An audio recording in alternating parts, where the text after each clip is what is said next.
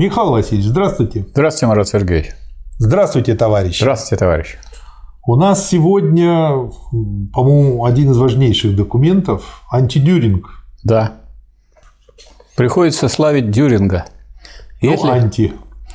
Нет, от Дюринга. Потому что если бы не Дюринг, наверное, Энгельс бы такую книгу не написал. Он решил разобрать всякие его глупости.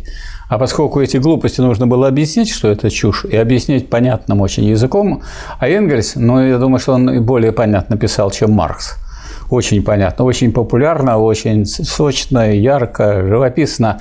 Поэтому он э, по существу превратил вот это вот рассмотрение того, что писал этот глупый, глупый и тупой Дюринг, превратил в своего рода энциклопедию вообще марксизма и энциклопедию диалектическую. То есть эта книга – шедевр. И вот прямо в начале mm-hmm. он честно говорит на странице 4, вот у меня в моем издании mm-hmm. антидюринга – что отрицательная критика, отрицательная имеется в виду критика Дюринга, стала благодаря этому положительной. Угу. Полемика превратилась в более или менее связанное изложение диалектического метода и коммунистического мировоззрения, представляемых Марксом и мной. Изложение, охватывающее довольно много областей знания. Вот, собственно говоря, что можем мы получить, что Энгельс признался, что можно отсюда э, извлечь, если изучать антидюринг. А мне следующая мысль пришла в голову. Глупость вечна, но у этого есть положительная сторона, которую продемонстрировал Энгельс. Да. Как нужно обращаться с глупостью и да. как ее переводить в разумное. Да. Да, он очень много времени на это потратил, но зато очень понятная книга, очень понятная. И эти вещи, которые затрагивал Дюринг, так э, изложены четко, ясно, и что, в общем, ну, просто труд, спорить с этим невозможно. Кто, и, кстати, вы, наверное, заметили, с антидюрингом никто и не спорит. С ну... этой книгой нету, нету таких выступлений у кого-то. Вот против Дюринга были, а против антидюринга нет. А, как помните у застенчивого Альхина, это все сироты Михаил Васильевич. Да. Значит, написано это было в 1878 году, введение. И первый раздел «Общие замечания». Здесь он говорит, да. что, чего и как. Цитирую. «Царство разума было ничем иным, как идеализированным царством буржуазии – Вечная справедливость нашла свое осуществление в буржуазной юстиции. Равенство свелось к гражданскому равенству перед законом, а одним из самых существенных прав человека провозглашена была, многоточие, буржуазная собственность. Ну, то есть, получается, мещанство – это есть самая суть буржуазного общества – это скорее изначальная суть. Изначальная, да. Начинается да. вот с того, с мелкой буржуазии, а потом, значит, по этой дороге идут, идут, и как, как бы они ни росли... Получаются это, крупные буржуазии. А все равно там мещанство у них лежит. Это все равно им жалко копейки даже. Да, то есть получается, вот они это Сколько? полируют красивыми фразами, а вот да. суть-то вот такая. Великие мыслители XVIII века, так же как и все их предшественники, не могли выйти из рамок которые им ставила их собственная эпоха.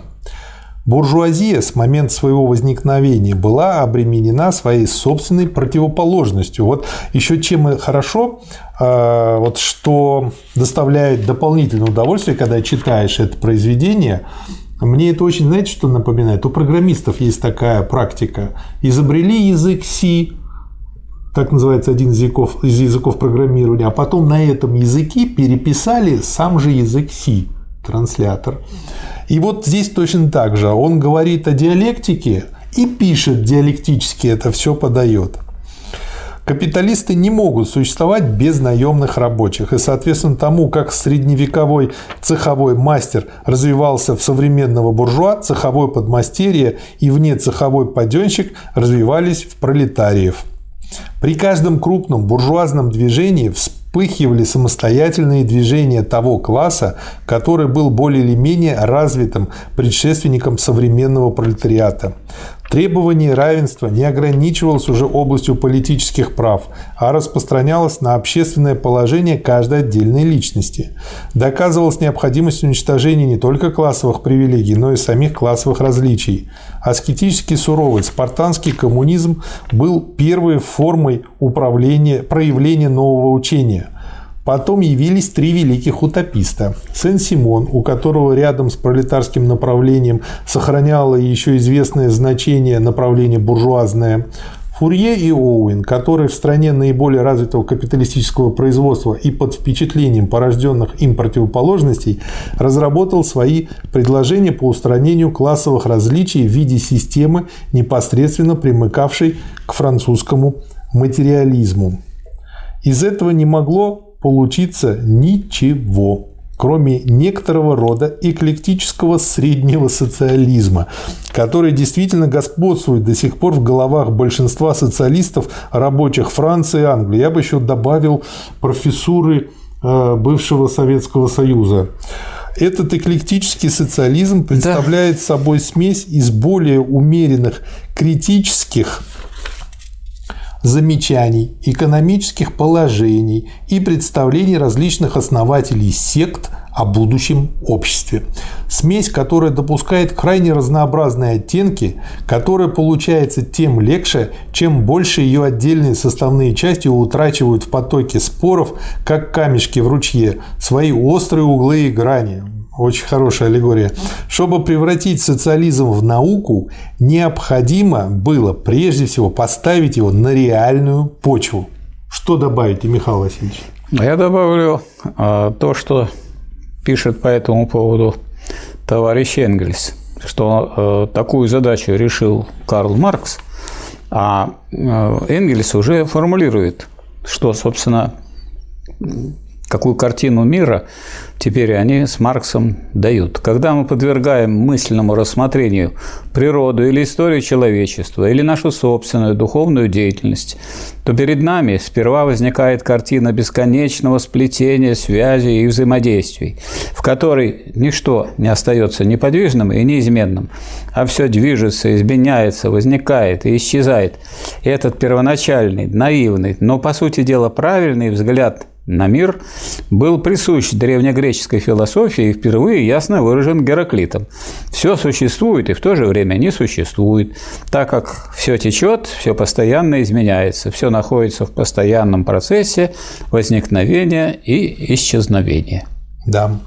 Разложение природы на ее отдельные части, разделение различных процессов и предметов природы на определенные классы, исследование внутреннего строения органических тел по их многообразным анатомическим формам – все это было основным условием тех исполинских успехов, которые были достигнуты в области познания природы за последние 400 лет – но тот же способ изучения оставил нам вместе с тем и привычку рассматривать вещи и процессы природы в их обособленности.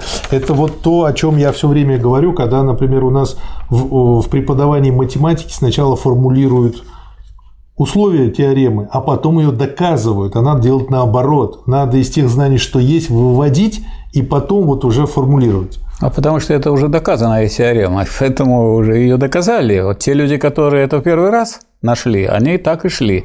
Да. А мы теперь, так сказать, уже имеем готовую формулировку и просто -то убеждаемся, что это так. Но с другой стороны, вот о чем Энгельс говорит, это форму, формирует привычку, и у человека, вот он получается, ему обрубают вот эту его способность выводить.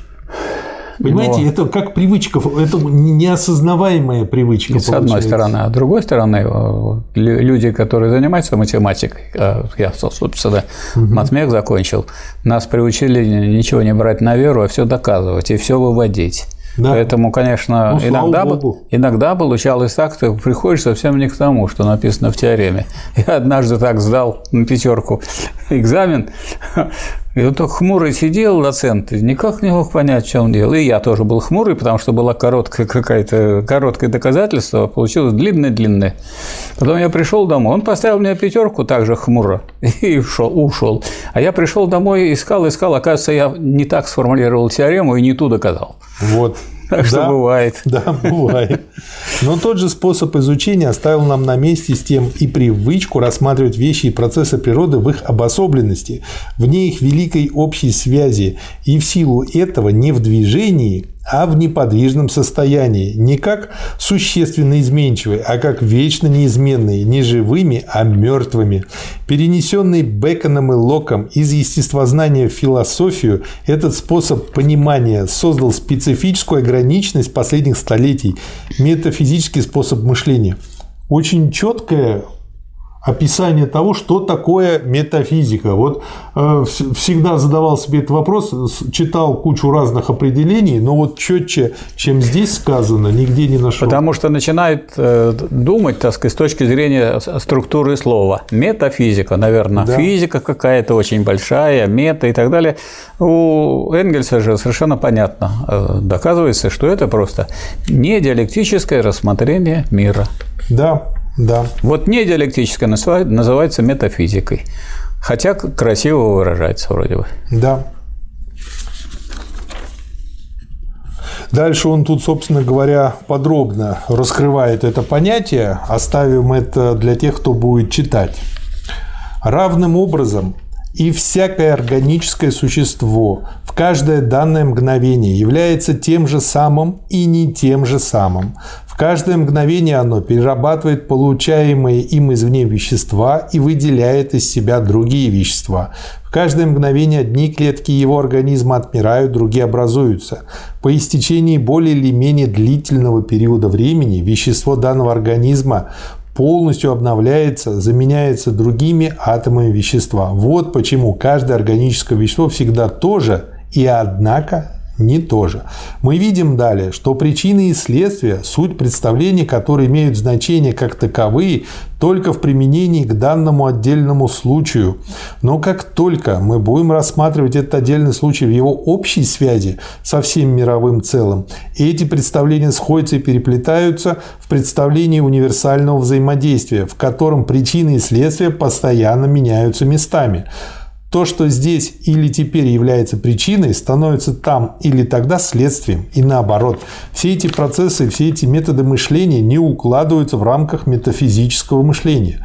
Для диалектики же, для которой существенно то, что она берет вещи и их умственное отражение в их взаимной связи, в их сцеплении, в их движении, в их возникновении и исчезновении, такие процессы, как вышеуказанные, напротив, лишь подтверждают ее собственный метод исследования.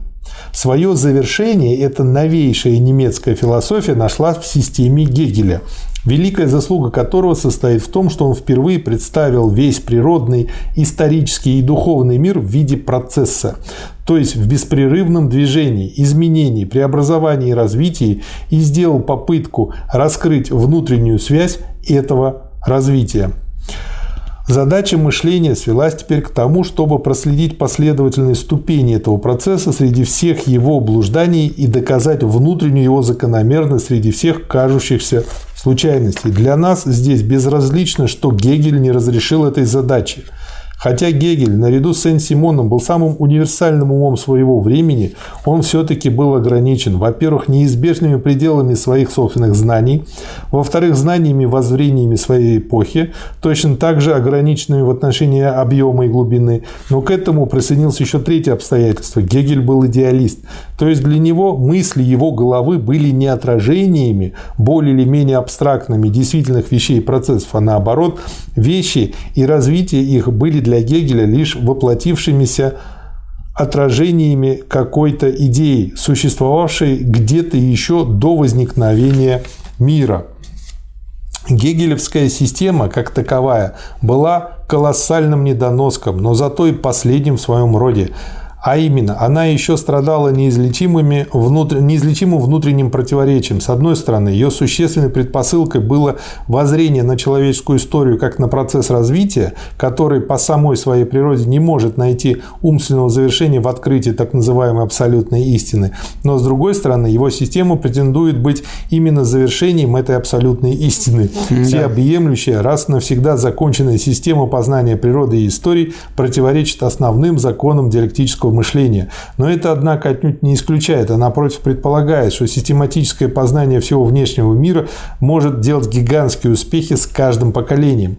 Уразумение того, что существующий немецкий идеализм совершенно ложен, неизбежно привело к материализму. Вот мне нравится, как он выводит, э, что материализм – это естественное развитие идеализма. Естественный результат да. предшествующего развития идей, всяких э, теорий, самых современных. Да, то есть он э, вот все повествование этого произведения строит диалектически, вот так вот выводит, опять же, очень здорово. Противоположность наивно-революционному, простому отбрасыванию всей прежней истории современный материализм видит в истории процесс развития человечества и ставит своей задачей открытие законов движения этого процесса. Ну, то есть это как те наивные э, коммунисты, которые говорят, что капитализм плохой, мы отбрасываем все с нуля, последнего хорошие берем. Да, да, да. Вот. В обоих случаях современный материализм является по существу диалектическим и не нуждается более ни в какой философии, стоящей над прочими науками. Как только перед каждой отдельной наукой ставится требование выяснить свое место в общей связи вещей и знания о вещах, какая-либо особая наука об, этом всеобщей, об этой всеобщей связи становится излишней. И тогда из всей прежней философии самостоятельное существование сохраняет еще учение о мышлении и его законах, формальная логика и диалектика. Все остальное входит в положительную науку о природе и истории. Что добавить, Михаил Васильевич?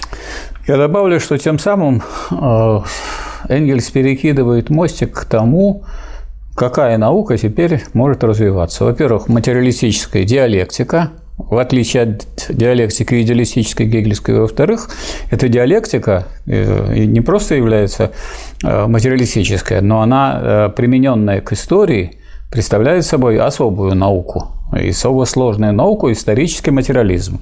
Вот он пишет, что новые факты заставили подвергнуть всю прежнюю историю новому исследованию, и тогда выяснилось, что вся прежняя история была историей борьбы классов – что экономическая структура общества каждой данной эпохи образует ту реальную основу, которой и объясняется в конечном счете вся надстройка, состоящая из правовых и политических учреждений, равно как и из религиозных, философских и иных воззрений каждого данного исторического периода. Тем самым идеализм был изгнан из своего последнего убежища, из понимания истории. Было дано материалистическое понимание истории и был найден путь для объяснения сознания людей из их бытия, вместо прежнего объяснения их бытия из их сознания. И тем самым очень кратко и очень ясно Энгельс э, рассказал о том, что сделали они с Марксом, какой вклад они внесли уже в науку об истории, а не да. только в, э, так сказать, в философию как таковую. Он тут так и пишет, что задача заключалась в том, чтобы с одной стороны объяснить неизбежность возникновения капиталистического способа производства в его исторической связи и необходимость его для определенного исторического периода, а поэтому и неизбежность его гибели, а с другой в том, чтобы обнажить также внутренний, до сих пор еще не раскрытый характер этого способа производства, так как прежняя критика направлялась больше на вредные последствия, чем на само капиталистическое производство. Это было сделано благодаря открытию прибавочной стоимости. Двумя великими открытиями, материалистическим пониманием истории и разоблачением тайны капиталистического производства посредством прибавочной стоимости мы обязаны Марксу. В общем, читаешь эту книгу и получаешь колоссальное удовольствие. Да, я присоединяюсь к этому. Именно удовольствие, потому что не так много таких книг, которые, так сказать, читаешь так, как это что-то, так сказать, высшее наслаждение. Михаил Васильевич, я сейчас э, читаю Макаренко, так же, как и вы, вот мы с вами договорились да. сделать запись, э, пятитомник. Э, Макаренко. Я уже пятый том читаю. Ну, я пока первый еще. Вам не интересно, наверное, Макаренко? Вы уже его читали, а я впервые читаю. Да, но я сейчас читаю с карандашом и выделяю там принципы и прочее. То есть, вы знаете, Макаренко, ну, просто шпарит по Энгельсу и Марксу но применительно к воспитанию детей. То есть... Он социалистический педагог. Теоретик Советский. социалистического да. образования. Да. Не, и не только теоретик, а практик. Ну, то, что практик, это все знают. Но вот я, например, давно знал, что он практик. И хороший, и это все знают. Легко согласиться с этим, потому что он берет, так сказать, чуть ли не преступников малолетних, а выпускает таких... Там не чуть ли, там он же когда описывает там одного, один потом убил, его замели, там еще чего-то. Те, все, они угодно. постоянно грабили да. и воровали, и не сразу да. они стали. Да, а в, в итоге получается не только настоящие люди, а люди, которые идут впереди и являются являются лучшими людьми нашей страны. Да, вот. Это очень здорово. Да, второй раздел. Что обещает господин Дюринг? Ближайшее отношение к нашему вопросу имеют следующие сочинения господина Дюринга. Его курс философии, курс политической и социальной экономики, критическая история политической экономии и социализма. Ну и дальше, собственно говоря, э, в этой части Энгельс кратко описывает, что он обещает Дюринг. Ну, например, господин Дюринг преподносит нам положения, которые он провозглашает окончательными истинами в последней инстанции – рядом с которыми всякое иное мнение объявляется, стал быть, уже заранее ложным. Обладатель исключительной истины господин Дюринг обладает также единственным строго научным методом исследования, рядом с которым все другие методы не научны. Когда обладаешь окончательной истиной в последней инстанции и единственно строгой научностью, то, само собой разумеется, приходится питать изрядное презрение к прочему заблуждающемуся и непричастному к науке человечеству. Нас не должно поэтому удивлять, что господин Дюрин говорит о своих предшественниках крайне пренебрежительно, и что его проникающая до корней основательность смилостивилась лишь над немногими великими людьми, в виде исключения возведенными самим господином Дюрингом в это звание. Послушаем сначала его мнение о философах. Ну и дальше цитаты. Лишенный всяких честных убеждений Лейбниц, Кант еще с грехом пополам может быть терпим, но после него все пошло вверх дном. Естествоиспытателям достается не меньше, но из них назван по имени только Дарвин. Но хуже всего достается социалистам. За исключением разве только Луи Блана. Ну, кстати говоря, понятно почему. Как бы подобное... Э, Стремится по, к подобному. подобному. да. Если таким образом, ну и дальше тут много интересного, э, господин Дюринг чрезвычайно остроумно характеризует утопистов по их именам Сен-Симон, Блаженный, Фурье, Сумасшедший, Анфонтен, ребяческий, то остается только прибавить Оуэн, увы, и целый очень значительный период в истории социализма попросту разгромлен при помощи четырех слов. А если кто-нибудь в этом усомнится, то сам подлежит зачислению в какую-либо категорию идиотов. Дальше он тут цитирует Маркса узость взглядов э, о, о Дюринге. Его труды и результаты сами по себе, то есть рассматриваемые чисто теоретически, не имеют длительного значения для нашей области.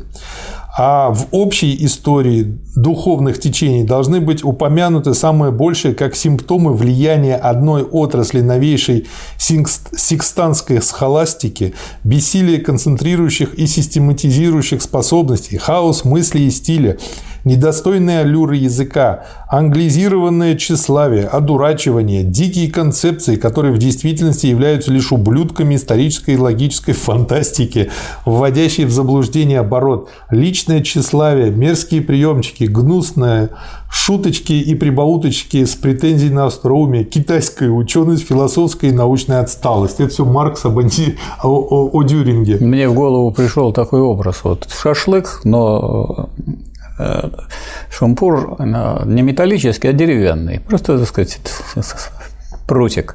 И вот на нем замечательные кусочки, хорошо прожаренные, очень вкусные. И, так сказать, их снимаешь, снимаешь, снимаешь, снимаешь.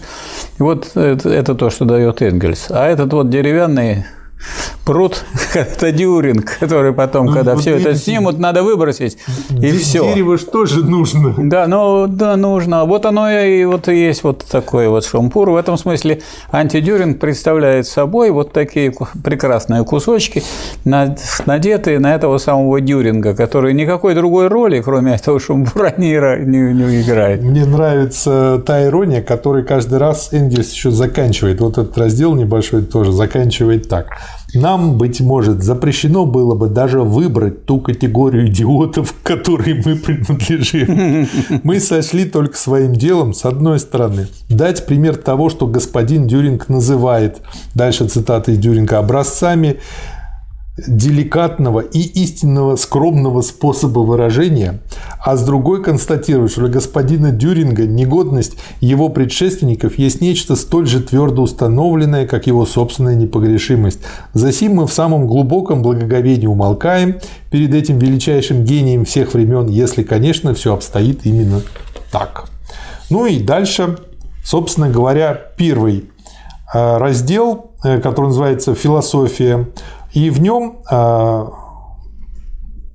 первая часть, ну тут идет сквозная нумерация частей, поэтому номер три подразделение априоризм. То есть здесь, как я понимаю, в этом разделе идет как раз-таки разговор по поводу основных философских категорий, и э, он показывает, э, как глупо они представлены у Дюринга. Ну, если это априоризм, то значит ничего не доказывается, ничего не выводится. Ну, это они да. Же, это, они же априори. Это его первый подход. Раз они да. априори, так о чем разговор? Цитирую. «Философия по господину Дюрингу есть развитие высшей формы осознания мира и жизни, а в более широком смысле она обнимает принципы всякого знания и воли. Везде, где человеческое сознание имеет дело с каким-либо рядом познаний или побуждений, или же с какой-нибудь группой форм существования, принципы всего этого должны быть предметом философии. Эти правила, эти принципы представляют собой простые или предполагаемые до сих пор простыми элементами, из которых может быть составлено все многообразие содержания воли и знания ужас, составленный из принципов. А принципы, насколько я понимаю, это что такое? Принцип – это какое-то правило деятельности, которое человек для себя выбирает. Он принципиальный, у него у каждого свои принципы. Поэтому это такая вселенская каша. То есть вот у меня есть точка зрения, и, да. и все. Это вот да. Э, это как сейчас вот с кучей людей в принципе невозможно ни о чем не поговорить. Но это точка зрения, вот на, которой, зрения, на которой вы стоите а другой стоит на другой точке зрения, а третий на третьей. И они так и стоят. Вот упертые. поэтому это вот эта кашеобразность, которую отмечает да. здесь Энгельс. Но он же это делает не случайно. Он, так сказать, идет по этой дороге и противопоставляет этой каше то, что на самом деле по этому поводу можно сказать. Ну и самое главное, это абсолютно идеалистично, Потому что вот принципы, а из их комбинации потом все получается. Вот у меня в башке сложились принципы, и мой мир возник. У того в башке свои принципы, его мир возник. Почему только мы видим Но... одно и то же, непонятно. Ну, можно сказать, чем хороша вот эта тема, вот э, Дюринг со всеми его произведениями, что он захватил все, и там практически всем, он гениально да, глупый мужик. По всем вопросам глупые всякие вещи сказал, и разбирая его, так сказать, можно сказать, а что на самом деле в порядке отрицания, что на самом деле нужно по этому поводу иметь в виду. Я сейчас вот лучше понял вашу фразу, что нужно идти от целого к целому. Да. Дюринг гениальная целостная глупость. Да, вот и мы от целостной глупости идем дальше. И сколько бы вы это ни разбирались, вы никуда от этой глупости не уйдете, ну, потому что, скажем, можно углубиться в какие-то мысли Маркса, Энгельса, Ленина, Гегеля, но углубиться в мысли. Ну, потому что принцип это что? Вот то, что я сделал для себя руководя правилом. Правило такое, прежде чем, так сказать, брать книгу, я должен выпить стакан чая. И с этого я не сойду. И что? Как вы будете спорить? А потом самое интересное, как из комбинации этих правил появляется весь окружающий мир. А потому Весь что он... из стаканов и чаев. А потому что он меня окружает. Я же субъективный идеалист. Раз он меня окружает, так вот я такой мир и рисую. То есть это своего рода эгоизм, только выраженный, так сказать, такой псевдонаучной форме. Да. Взгляд господина Дюринга есть идеалистический взгляд, вот. переворачивающий вверх ногами действительное соотношение, конструирующий действительный мир из мыслей, из предшествующих миру и существующих где-то от века схем, теней или категорий, точь в точь, как это делает некий Гегель, но при этом Дюринг ругает Гегеля. У господина Дюринга мы имеем, во-первых, всеобщую мировую схематику, которую у Гегеля называется логикой. Затем мы имеем у обоих применение этих схем, соответственно, логических категорий к природе, что дает философию природы. Наконец, применение к человечеству, то, что Гегель называет философией духа. Таким образом, внутренний логический порядок, эти три слова в кавычках цитата из Дюринга, дюринговской последовательности приводит нас совершенно непринужденно обратно к энциклопедии Гегеля. То есть, получается, зачем его читать, если Гегель уже гораздо гораздо лучше все это разобрал.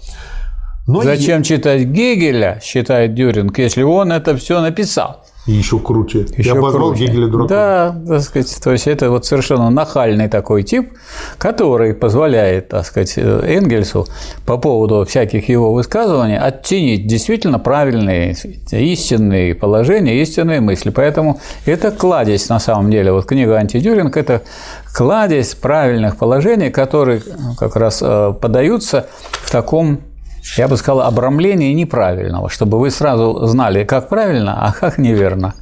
Да, и э, тут как бы дальше он э, цитирует э, открытие Дюринга по поводу чистой математики. Вот вообще, вот я здесь читаю, и я вижу, что у многих современных ученых именно антидюринг, ой, пардон, дюринг в головах. Да, конечно, в чистом виде метафизики. Так а что может быть, если нет истинной так сказать, теории, что может быть в головах? Ну, ну каша какая-то. Ну, хотя бы Дюринг. Уже можно от их голов отталкиваться настоящим ученым. Лучше отталкиваться, чем притягиваться. Смотрите, значит, цитата из Дюринга. «В чистой математике разум имеет дело с продуктами своего собственного свободного творчества и воображения. Понятие, это ж сколько накуриться надо-то, понятие числа и фигуры представляют собой достаточный для нее и создаваемый ею самой объект, и потому она имеет значение независимого от особого опыта и от реального содержания мира. То есть тот, кто познает эту фразу, станет буддистом, наверное. Чистая математика имеет, дальше Энгельс пишет, значение независимое от особого опыта для каждой отдельной личности. Это, конечно, верно, но то же самое можно сказать и о всех твердо установленных фактах любой науки, и даже о всех фактах вообще. Ну и дальше разворачивает всю эту его глупость. Как понятие числа, так и понятие фигуры заимствованы исключительно из внешнего мира. Все верно. Откуда они еще иначе могли взяться, в принципе? Ну вот как подумать? Они возникли в голове из чистого мышления. Ну, вот у вас голова не такая, как у Дюринга. Вам приходится... У меня круглая, у него так квадратная. Вам, вам приходится брать, так сказать, из мира и так далее. А у него все в голове уже сидит. Вы знаете, как в, можно... В одной его. С точки зрения нейропсихологии легко показать, что э, чистого сознания, из чистого мира, вот э, из головы ничего не берется. Знаете, как это легко показать? Есть опыт, который, э, ну, это и опыт, и насколько я могу ошибаться, насколько мне известно, используется в частности и в подготовке космонавтов, которым нужно иметь очень такую устойчивую психику. Человека погружают с помощью определенных приемов состояние, когда он ничего не ощущает. То есть на него одевают специальный скафандр, так, чтобы ничего не давило. А, этот скафандр, он в этом скафандре плавает в воде, чтобы казаться невесомым, выключают свет, полностью темнота, темнота отключают все звуки, так, чтобы он даже своего дыхания, там, грубо говоря, не слышал, затыкают ему там все уши. В общем, конечно, он что-то все равно ощущает, но там от 99% его отключают. Так вот, больше пяти минут ни один человек даже выдержать не может. Настолько это тяжело. Когда мозг не получает информации от внешнего мира, человек может просто буквально сойти с ума. То есть какие-то э, считанные можно часы. делать вывод, что лучше даже Дюринга читать, чем ничего не читать. Лучше Дюринга уж, как говорится. Потому что от него потом можно будет к Энгельсу перейти и разобраться. В общем, начинаешь понимать Робинзона Круза. Да. Почему он так в пятницу вцепился. Да. Как понятие числа, так и понятие фигуры заимствованы исключительно из внешнего мира. Они возникли в голове из чистого мышления. Должны были существовать вещи, имеющие определенную форму, и эти формы должны были подвергаться сравнению, прежде чем можно было прийти к понятию фигуры. Чистая математика имеет своим объектом пространственные формы и количественные отношения действительного мира. Стало быть, весьма реальный материал. Ну и он здесь очень хорошо показывает это на различных примерах, там, и в том числе мнимые числа объясняет что вроде бы называются мнимыми, ну вот имеется в виду теория функции комплексного переменного, и э, вроде бы как бы они не имеют отношения, но они под собой имеют абсолютно реальную основу. Это можно, на мой взгляд, представить таким же образом, как вот есть дерево, есть ствол, из этого ствола растут ветки, а у каких-то веток из них другие ветки растут. Но тогда нельзя по глупости считать, что он те далекие ветки не имеют отношения к стволу. Потому что не было бы ствола, их бы просто не да, было бы. Конечно. И вот э, а Дюринг совершает такую ошибку. Чистая математика применяется э, впоследствии к миру, хотя она заимствована из этого самого мира и только выражает часть присущих ему форм связей. И как раз только поэтому и вообще может применяться. Я вот э, хочу даже возразить. Вот вы говорите, Дюринг совершает ошибку. Вот иногда говорят, я иду методом проб и ошибок. Угу. Дюринг идет методом ошибок. Там сплошные ошибки. Вот если это взять, но именно потому, что там сплошные ошибки, то вот это произведение Генгельса предупреждает всех остальных, не ходите туда, в эту сторону. Это болото, это грязь, это муть, это ничего общего не имеет с наукой. И это очень хорошо, так сказать. Оно, он позволяет защитить человека от заражения этой вот заразой да. которая присутствует в головах у очень многих. Это все актуально. Да. Математические аксиомы представляют собой выражение крайне скудного умственного содержания, которое математике приходится заимствовать у логики. Их можно свести к следующим двум. Первое – целое больше части. Второе – если две величины порознь равны третьей, то они равны между собой. На этих тощих положениях ни в математике, нигде бы то ни было в другой области далеко не уедешь. Чтобы подвинуться дальше, мы должны привлечь реальные отношения. Отношения и пространственные формы, отвлеченные от действительных тел. Представления о линиях, поверхностях, углах, многоугольниках, кубах, шурах – и шарах и так далее. Все они отвлечены от действительности, и нужна изрядная доза идеологической наивности, чтобы поверить математикам, будто первая линия получилась от движения точки в пространстве, первая поверхность от движения линии, первое тело от движения поверхности. Я тут вспоминаю то, что вы говорите, что до сих пор нет определения линии, определения точки. И не, может быть, это неопределяемые понятия. Да, в основании математики лежат аксиомы и неопределяемые понятия. Так вот откуда появились 44 теории всего, которые не пересекаются между собой. Да. Да, математическая фигура трех измерений называется телом. Следовательно, даже осязаемым телом. И таким образом она носит название, взятое отнюдь не из свободного воображения ума, а из грубой действительности. Ну и в конце этого небольшого раздела. В мировой схематике чистая математика возникла из чистого мышления. В натурфилософии она нечто совершенно эмпирическое, взятое из внешнего мира и затем обособленное. Чему же мы должны верить? Очень, очень здорово. Следующий раздел тоже небольшой. Называется «Мировая схематика». И тут, значит, он сначала всегда цитирует Дюринга, значит, из Дюринга, как говорится, нам что-нибудь из Дюринга. Всеобъемлющее бытие единственно. Сущность всякого мышления состоит в объединении элементов сознания в некоторое единство. Именно благодаря объединяющей способности мышления возникает неделимое понятие о мире, а универсум, как показывает уже само слово, признается чем-то таким, в чем все объединено в некоторое единство. Энгельс всеобъемлющее бытие единственно. Если тавтология – простое повторение в предикате того, что уже было высказано в субъекте, если это составляет аксиому, то мы имеем здесь аксиому чистейшей воды. Ну, то есть, как бы вот из той же области. Либо идеализм, либо тавтология. По Дюрингу сущность всякого мышления состоит в объединении в некоторое единство. Бытие, коль скоро оно мыслится, мыслится как единое, и понятие о мире есть неделимое понятие. А раз мыслимое бытие понятие о мире едино, то и действительное бытие, действительный мир тоже составляет неделимое единство. И поэтому для потусторонности не остается уже никакого места, как только дух научается охватывать бытие в его однородной универсальности. То есть был изначальный потусторонний дух, Потом он сам себя обдумал, сам себя вытеснил. И духу пришел капец.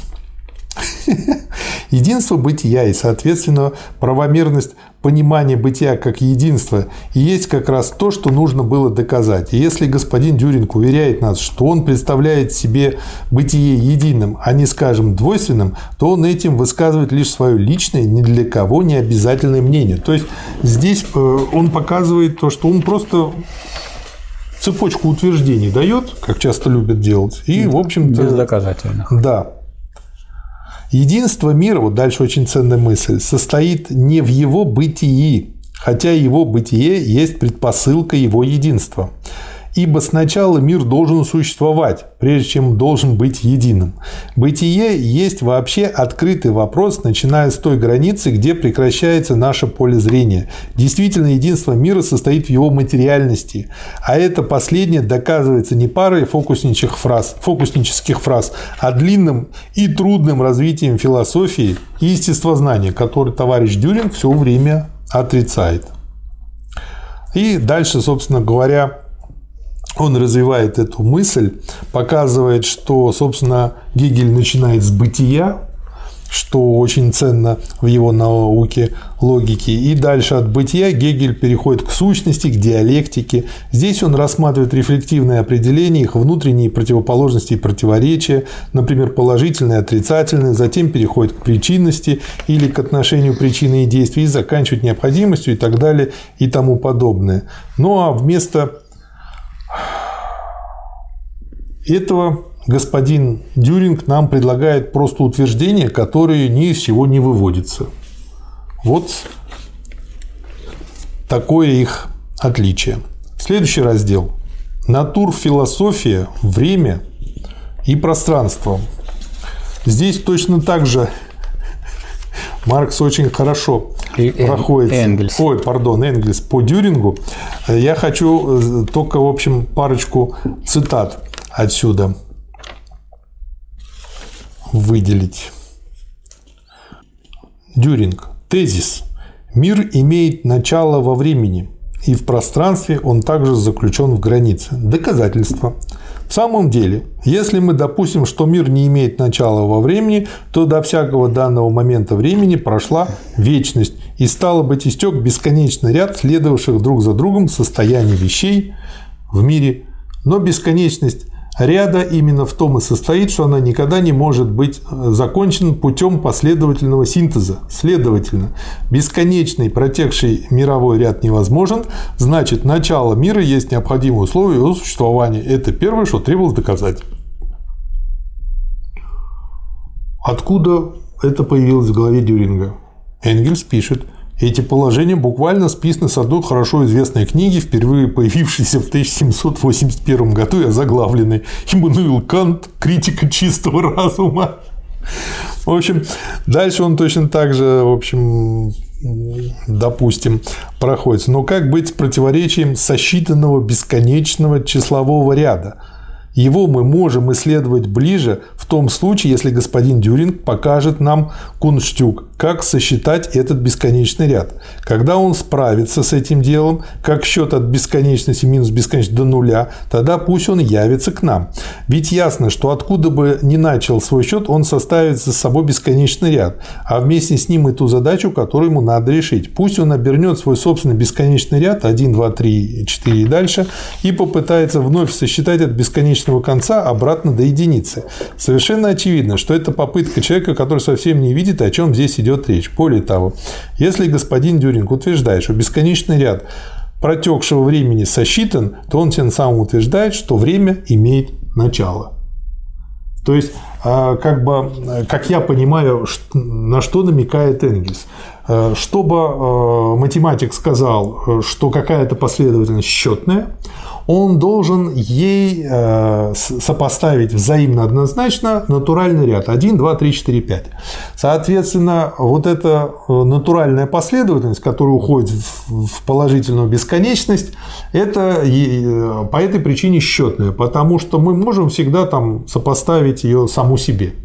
Но как в обе стороны э, сопоставить, тоже очень просто. Туда Мы... минус, сюда плюс. Туда, да, там 0, потом 1, mm. минус 1, 2, минус, минус 2, 2 и так далее. И вот так вот как бы сошьем. Но э, как бы это вот такой математический подход. Но из этого Дюринг делает вывод, что что-то конечно, что-то бесконечно. То есть какой смысл, как бы есть логическое упражнение, а он из этого делает физический вывод. В общем, большую глупость.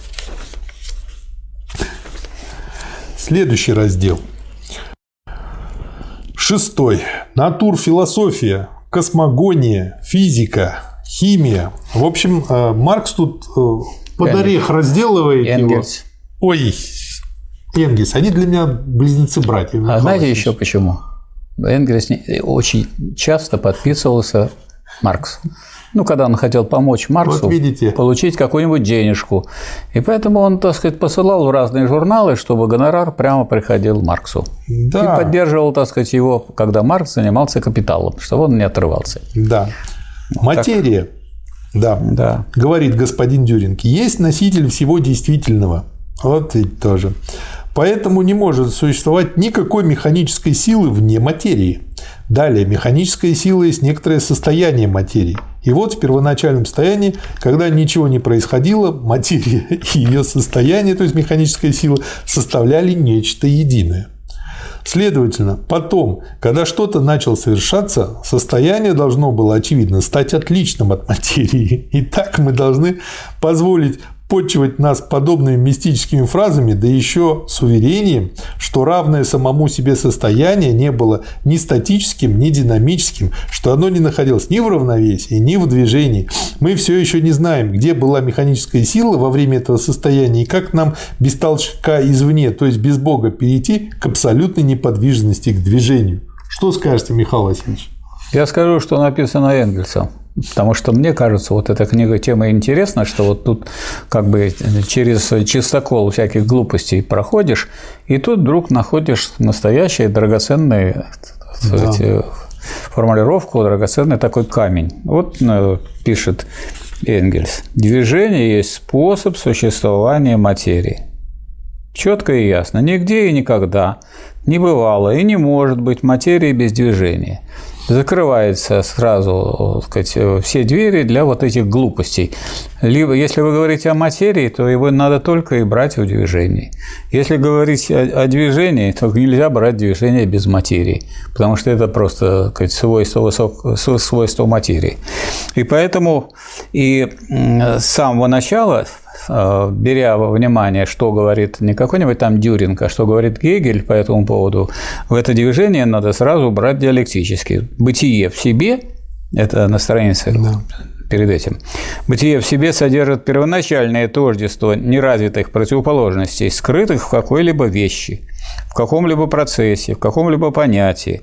В бытии для себя выступает развлечение разъединения этих скрытых элементов, и начинается их взаимная борьба. То есть с самого начала надо брать то, что есть, как единство противоположностей. И вся материя находится и в движении, и в состоянии разрешения противоположности. Вот да. тогда у вас будет э, точное и правильное так сказать, начало, которое вам позволяет изучать более глубокие, более конкретные вещи. А вот эта вот болтовня Дюринга там, по этим поводам, на ней, конечно, можно смеяться, но вот э, ничего другого, кроме как вот такого средства, от чего надо оттолкнуться, чтобы прийти к истинному пониманию, в этом самом дюрингианском изложении ничего нет. Это чисто отрицательная вещь, да. то есть как не надо понимать те вещи, о которых говорит господин Дюринг. Встает вопрос, как надо, но вот если бы Энгельс просто критиковал бы Дюринга, это было бы неинтересно. А он э, рассказывает, а как надо понимать. И на этом примере позволяет нам, так сказать, закрепить свое понимание и не скатываться к тому пониманию, которое есть у господина Дюринга. А вот делаете вот так, а не так. Ну, это очень хорошая идея, потому что он описывает очень глубокие вещи, и когда мы имеем вот такое такую глупость рядом, этот контраст лучше показывает мысль. Да. И как бы да. хороший фон, хорошо подсвеченный, да. Э, выделяет мысль. Материя без движения также немыслима, как и движение без материи. Э, это вот как пространство-время у физиков. Движение поэтому также несотворимо и неразрушимо, как и сама материя. Мысль, которую прежняя философия, в скобках Декарт, выражала так – количество имеющегося в мире движения остается всегда одним и тем же. Следовательно, движение не может быть создано, а оно может быть только перенесено. Это активное движение мы называем силой, пассивное же – проявлением силы. Отсюда ясно как день, что сила имеет ту же величину, что ее проявление, ибо в них обоих совершается ведь одно и то же движение. Вот если бы учебник физики хотя бы цитаты такие бы имел, я думаю... Никто не мешает людям, которые пишут учебники, сюда заглядывать. Но они как бы разделили. Ведь э, что с собой представляет философия? Как наука о всеобщем, она и позволяет как-то соединять, э, так сказать, умственные достижения представителей разных э, наук, дисциплин да. в единое целое, как и учение в целом о мире. Вот да. без этого все это раскалывается на куски. Точно так же вот понятно в связи с этим и ясно, что как разваливается государство или общество, то вот пока все было в целом, все держалось, и кто-то, кто должен был отвечать за целое, за это отвечал, а поскольку все остальные отвечали только за части, а они тоже за целое, то все рассыпалось на мелкие да. единицы, и получился откат такой назад. Стоял слон, Каждый ученый за свою ногу отвечал. Да, и так они Сейчас со своими ногами со ушли. своими ногами. Кто с ногами, кто с кожей, кто с чем. Да. Да. Покой и равновесие. Таким образом, покой и равновесие там, где они имеют место, являются результатом того или иного ограниченного движения. И само собой понятно, что это движение может быть измеряемо своим результатом, может выражаться в нем, и вновь из него получается в той или иной форме. Но удовлетвориться столь простой трактовкой этого вопроса господин Дюринг не может. Как это и подобает настоящему метафизику, он сначала создает между движением и равновесием несуществующую в действительности зияющую пропасть, а затем удивляется, что не может найти мост через эту им же самим сфабрикованную пропасть. В общем, резюме по этому разделу. Несотворимость и неразрушимость материи и ее простых элементов, поскольку она состоит из них, а равно несотворимость и неразрушимость движения, эти старые общеизвестные факты крайне неудовлетворительно выражены. Вот единственное действительное положительное, что господин Дюринг может преподнести нам как результат своей натурфилософии неорганического мира. Обалдеть. Следующий раздел Натурфилософия – органический мир.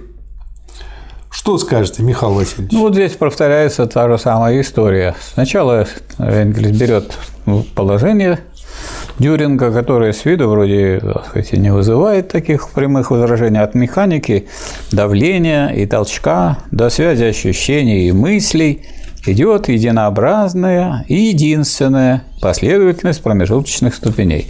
Здесь, конечно, надо подумать, почему единообразная и почему она единственная. И что это за промежуточные ступени? Да. А что пишет по этому поводу э, Энгельс? Впрочем, приведенные утверждения господина Дюринга верно лишь наполовину, пока оно не дополнено упомянутой уже гегелевской узловой линией отношений меры. Угу. Уже есть достижение философское, глубочайшая узловая линия отношений меры в учении о, о ВТИ.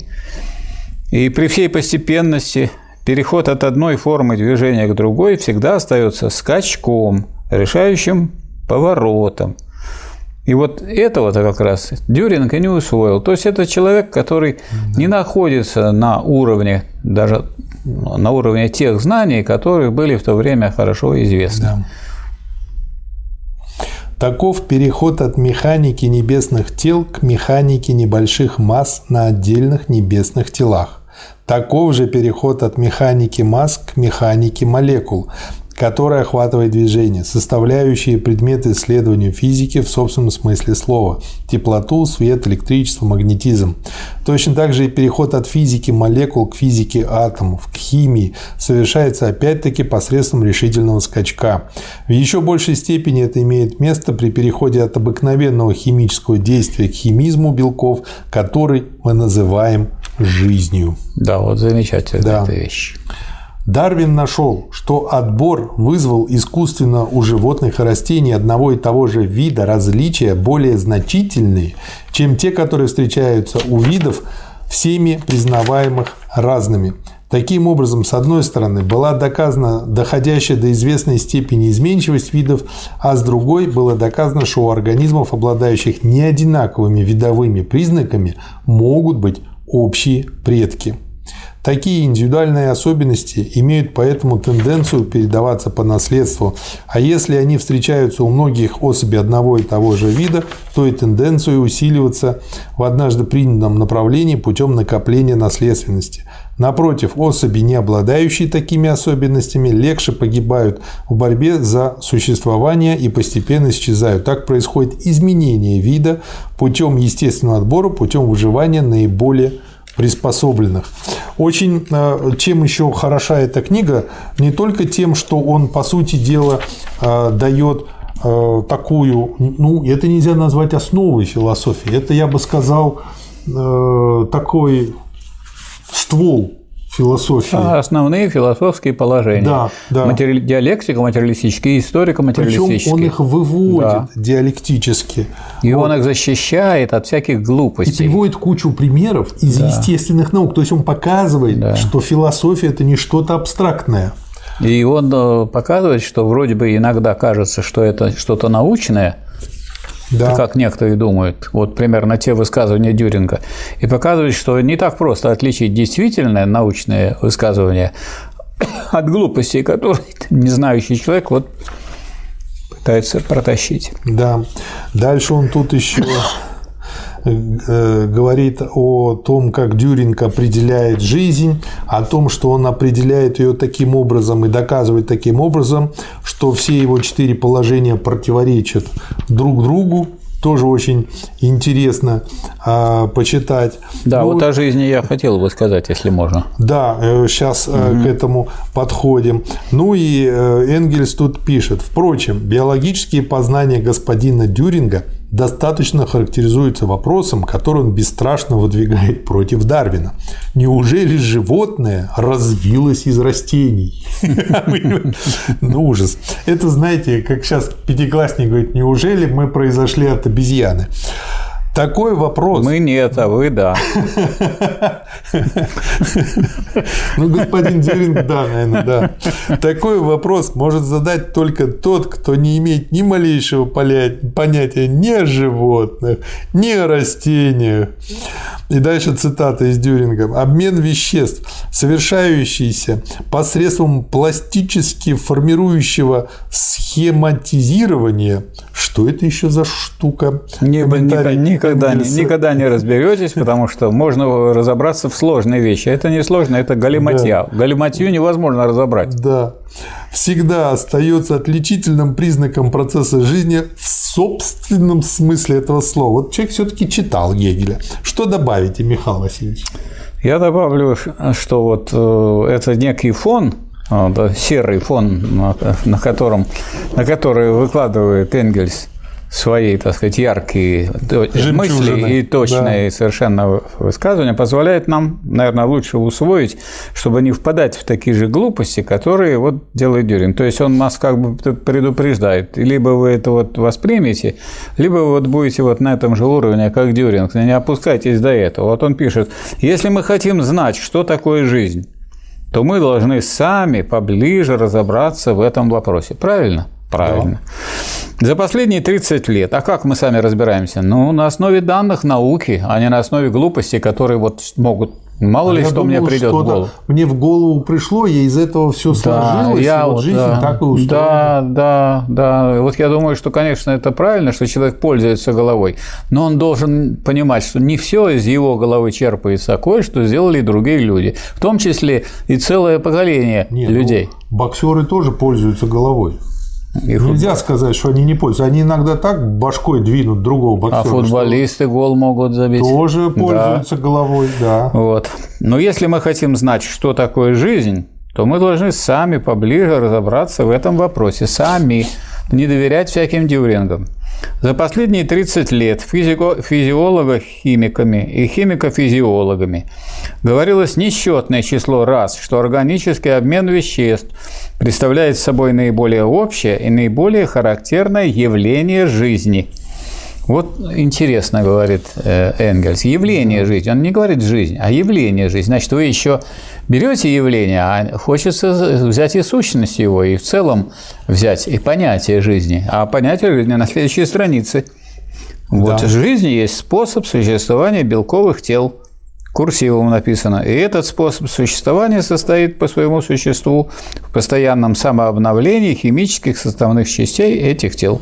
Вы знаете, вот мне сейчас какой пришел пример в голову насчет как бы явления. Я когда в детстве ловил бычков, вот тоже засунешь руку куда-нибудь там в трубу, уже чувствуешь хвост, явление уже есть, начинаешь тянуть, но не всегда оно действительно становится потом. Как бы иногда рыбе удается и удрать.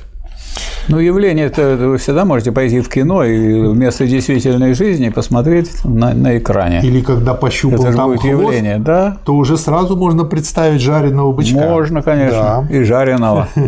особенно представляешь его тогда, когда упустишь этого бычка. Вот тогда Какой вот, он как, был. Какой он мог бы быть. Да. Но в чем же состоят эти явления жизни, одинаково встречающиеся у всех живых существ? Прежде всего в том, что белковое тело извлекает из окружающей среды другие подходящие вещества и ассимилирует их, тогда как более старые частицы тела разлагаются и выделяются. Другие неживые тела тоже изменяются, разлагаются или комбинируются в ходе естественного процесса, но при этом они перестают быть тем, чем они были. Очень хорошее определение живого.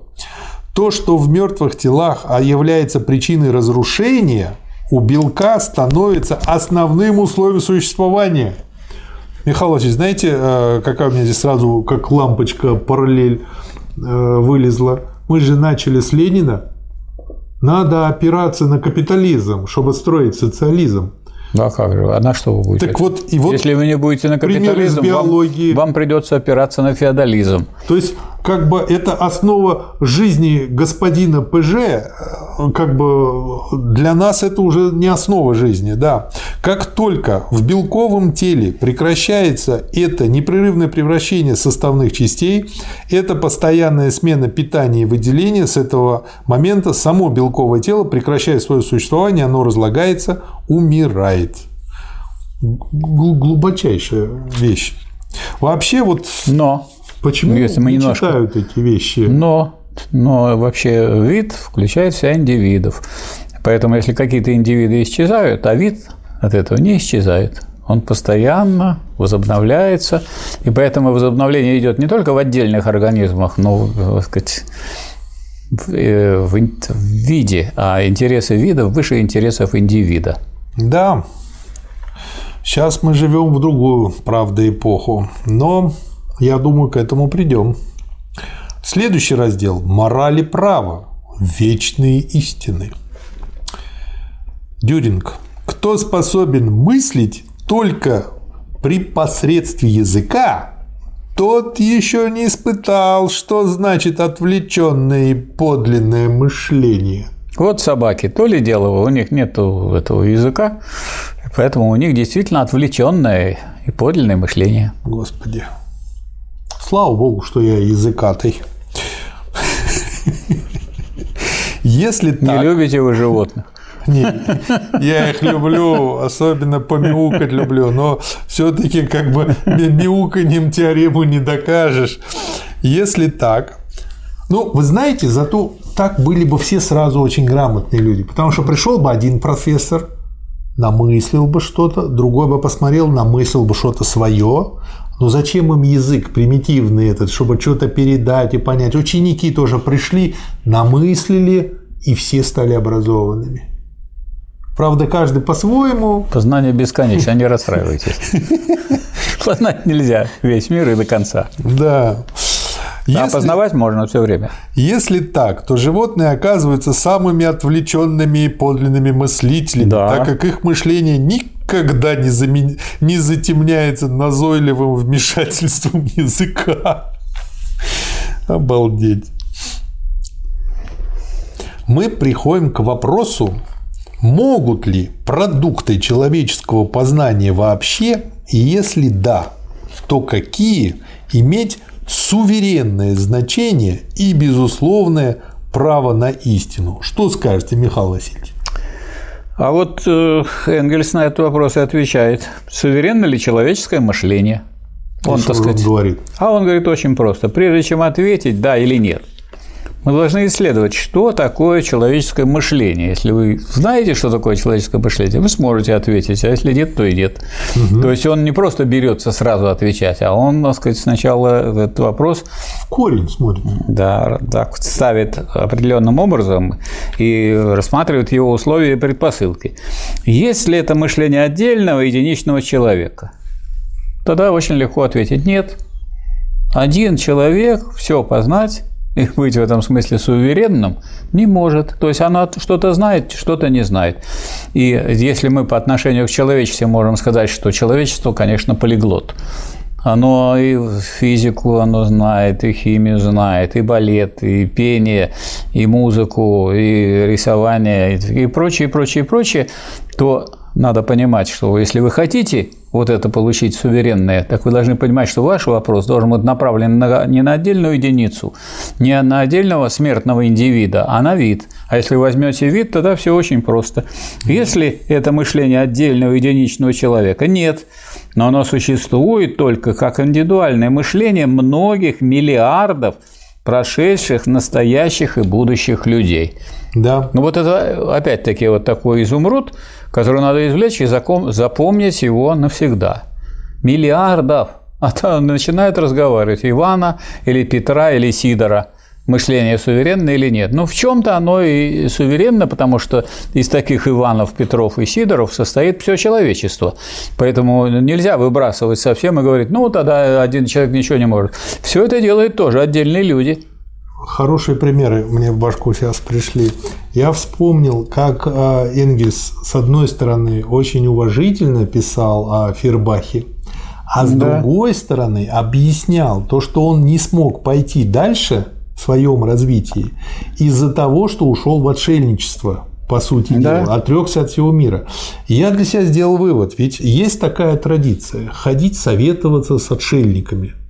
И я понял, что на самом деле э, как бы к тому, кто действительно стал отшельником, ходить бессмысленно. Потому что он во-первых, не научился жить в том мире, в котором он живет, а во-вторых, он расчеловечивается с каждым днем своего отшельного существования. То есть с ним нельзя ни подумать, ни узнать что-то новое. Это зависит он от того, тупик. Это от того, как кто Если Дюринг бы много очень узнал, пришел бы ко мне Дюринг, а я бы жил в лесу пришел бы и говорит, а Михаил вот... Васильевич, вы жили бы в лесу, если бы туда провели интернет, потому что у вас все время там были бы трансляции, вы бы, знаете, а зачем мне трансляции? такой туда... отшельничестве, как, как Ленин в ссылке, там еще с кучей газет и прочее. Это, это не, я не это назвал отшельником. Нет, но я бы отвечал очень просто. Вот пришел бы человек и спрашивал у меня, а как вот, как вот вы, что вы мне посоветуете, что делать? А вот запомните, что все приходящее. А он пришел, говорил, горе у него, тоска, все плохо и так далее. Я говорю, так, а что с собой принесли? А то мне тут надо все-таки прожить угу. до вашей следующей встречи, до нашей следующей встречи. Ну вот, так сказать, усвойте, главное, что все приходящее. Если у вас какие-то беды, горе, неправильности, с женой у вас плохие дела, зарплата плохая. Знаете бы, что я на да. месте сделал? Я бы вам дал миллион рублей. Спасибо. А потом я... бы через неделю пришел бы и отобрал со словами, что все приходящее. Так это вы пришли бы, а слова-то были мои. Все приходящее ваш уже пришел. Пришел ваш миллион. А приходите в следующем году. А приходите и расскажите мне, как у вас теперь жизнь налаживается. Советский да? фильм «Приходите вот. завтра». Да, так вот налаживается жизнь. И вы рассказываете, это все здорово, там я разбогател, так сказать, вновь женился, у меня прекрасные отношения, и все угу. идет хорошо. А что я вам говорю? А то, что я и запомнил. Все приходящее. И как и мудро получается, и ничего не надо больше придумывать. Ой, хитрый Михаил Васильевич. На самом деле, ведь если существует это мышление человеческое только как индивидуальное мышление многих миллиардов прошедших, настоящих и будущих людей, никто не должен задаваться из, из отдельных индивидуумов. Ну как вы можете себя противопоставить вот этому а это вот потоку? Э, это только вот какие-то грубые... либеральная идеология подталкивает да. людей к этой глупости. То есть индивидуалисты, они думают, что они вот выше всех остальных людей. Вот все писание Дюринга такое. Мечта? да. куда-нибудь на Багамы, подальше и жить там. Да все Энгельс помешал этому Дюрингу. Если бы не Энгельс, Дюринг бы вообще считался светочем, и он бы, сказать, имел бы много очень последователей. Но вот этот антидюринг все подкосил. Да. Следовательно, если я говорю, что это обобщаемое в моем представлении мышление всех этих людей, включая и будущих, суверенно, то есть что оно в состоянии познать существующий мир, поскольку человечество будет существовать достаточно долго, и поскольку в, самый, в самих органах и объектах познания не поставлены границы этому познанию, то я высказываю нечто довольно банальное и к тому же довольно бесплодное, ибо тем Самым ценным результатом подобного высказывания было бы лишь то, что оно настроило бы нас крайне недоверчиво к нашему нынешнему познанию, так как мы, по всей вероятности, находимся еще в почти самом начале человеческой истории и поколения, которым придется поправлять нас – будут, надо полагать, гораздо многочисленнее тех поколений, познание которых мы имеем возможность поправлять теперь, относясь к ним сплошь и рядом с высока. Ну вот тут как раз вот Энгельс и сразу так сказать, применяет диалектический метод для того, чтобы более полный дать ответ да. на этот же вопрос. Ну вот он пишет, что мы имеем здесь снова то противоречие, с которым уже встречались выше. Противоречие между характером человеческого мышления, представляющимся нам в силу необходимости абсолютным, думать мы можем во всем, да. познавать можем да. все, и осуществлением его в отдельных людях, мыслящих только ограниченно. Да. Это противоречие может быть разрешено только в бесконечном поступательном движении, в таком ряде последовательных человеческих поколений, который для нас, по крайней мере, на практике бесконечен. Да, и вот дальше смотрите, что интересное.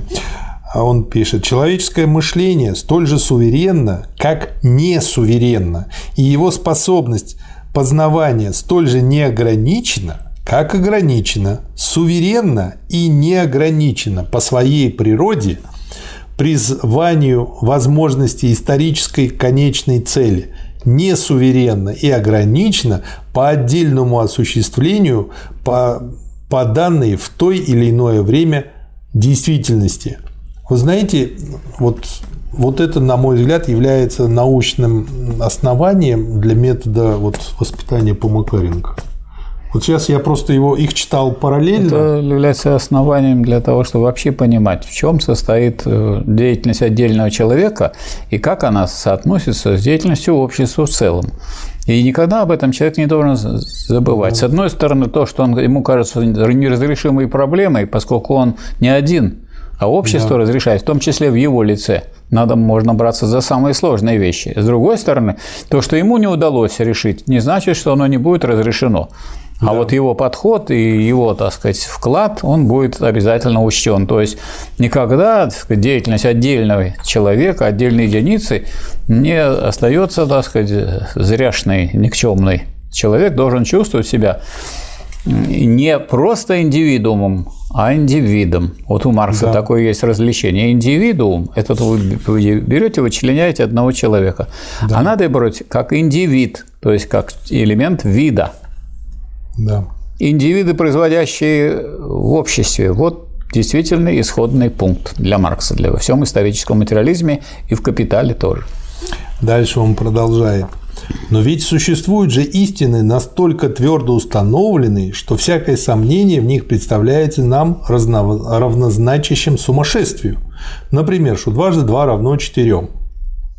Значит, существуют все-таки вечные истины, окончательные истины в последней инстанции. Конечно, всю область познания мы можем, согласно издавна известному способу, разделить на три больших отдела. То есть, да здравствует наша, на троих. Mm. Первый охватывает все науки о неживой природе, доступные в большей или меньшей степени математической обработки. Таковы математика, астрономия, механика, физика, химия. Эти науки, в общем, мы назвали точными. Ко второму классу наук принадлежат науки, изучающие живые организмы. В этой области царит такое многообразие взаимоотношений причинных связей, что не только каждый решенный вопрос поднимает огромное множество новых вопросов, но и каждый отдельный вопрос может решаться в большинстве случаев только по частям путем ряда исследований, которые часто требуют целых столетий. При этом потребность систематизации изучаемых связей постоянно вынуждает нас к тому, чтобы окружать окончательные истины в последней инстанции густым лесом гипноза и гипотез. Но еще хуже обстоит дело с вечными истинами в третьей, исторической группе наук, изучающей в их исторической преемственности и современном состоянии условия жизни людей, общественные отношения, правовые и государственные формы с их идеальной надстройкой в виде философии, религии, искусства и так далее. Да. Здорово просто все пишет. В действительно научных трудах избегают обыкновенно догматическо-моралистических выражений, как заблуждение истина. Напротив, мы их встречаем на каждом шагу в сочинениях вроде философии действительности, где пустое разглагольствование о том и о сем хочет навязать нам себя в качестве сувереннейшего результата сувереннейшего мышления. Что добавите, Михаил Васильевич? Какая мораль проповедуется нам в настоящее время. Прежде всего, христианско-феодальная, унаследованная от прежних религиозных времен – она, в свою очередь, распадается в основном на католическую и протестантскую. Причем здесь, опять-таки, нет недостатка в дальнейших подразделениях от иезуитско-католической, ортодоксально-протестантской до либерально-просветительской морали. А вот а, Дюрин говорит о вечной морали, как бы единственной.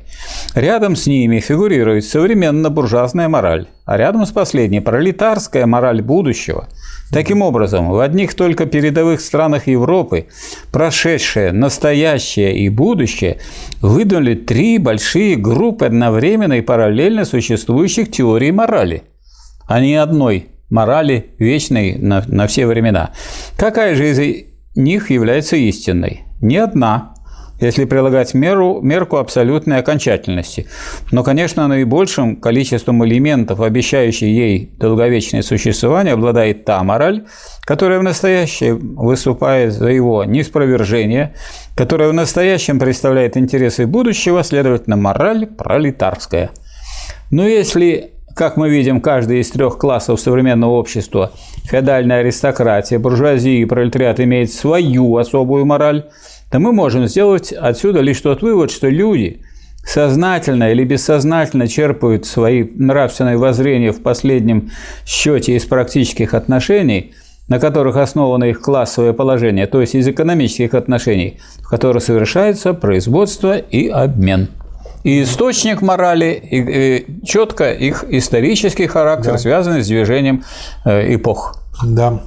Мораль, стоящая выше классовых противоположностей и всяких воспоминаний о них, действительно человеческая мораль, станет возможной лишь на такой ступени развития общества, когда противоположность классов будет не только преодолена, но и забыта в жизненной практике. Хорошо сказано. Да. Десятый раздел. Мораль и право. Точка. Равенство. Мы уже имели не один случай познакомиться с методом господина Дюринга. Метод его состоит в том, чтобы разлагать каждую группу объектов познания на их якобы простейшие элементы, применять к этим элементам столь же простые, якобы самоочевидные аксиомы и затем оперировать добытыми таким образом результатами. Точно так же и вопросы из области общественной жизни. Дальше цитата из Дюринга. Следует решать аксиоматически, на отдельных простых основных формах, как если бы дело шло о простых, многоточие, основных формах математики. Как бы он тогда складывал? Вот как бы молодой парень плюс молодая девушка почему-то всегда трое получается через какое-то время. Ну, аксиомы же можно любые, он же выдумывает аксиомы. Если бы он их откуда-то выводил, хотя на самом деле аксиома... Это была бы аксиома прибавочной жизни. Да, вот. в том-то и дело. Поэтому вот э, тут сразу, если мысли о том, что, дескать, все люди равны, такая примитивная мысль, что все люди равны, тут ее Энгельс сразу разбивает, и очень быстро. Да. Можно процитировать, или у вас есть что-то раньше? Сейчас. И таким образом применение математического метода к истории, морали и праву должно и здесь обеспечить нам математическую достоверность добытых результатов, mm-hmm.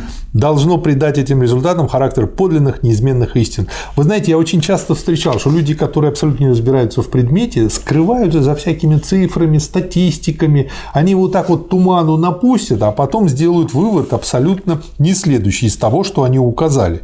Что добавить?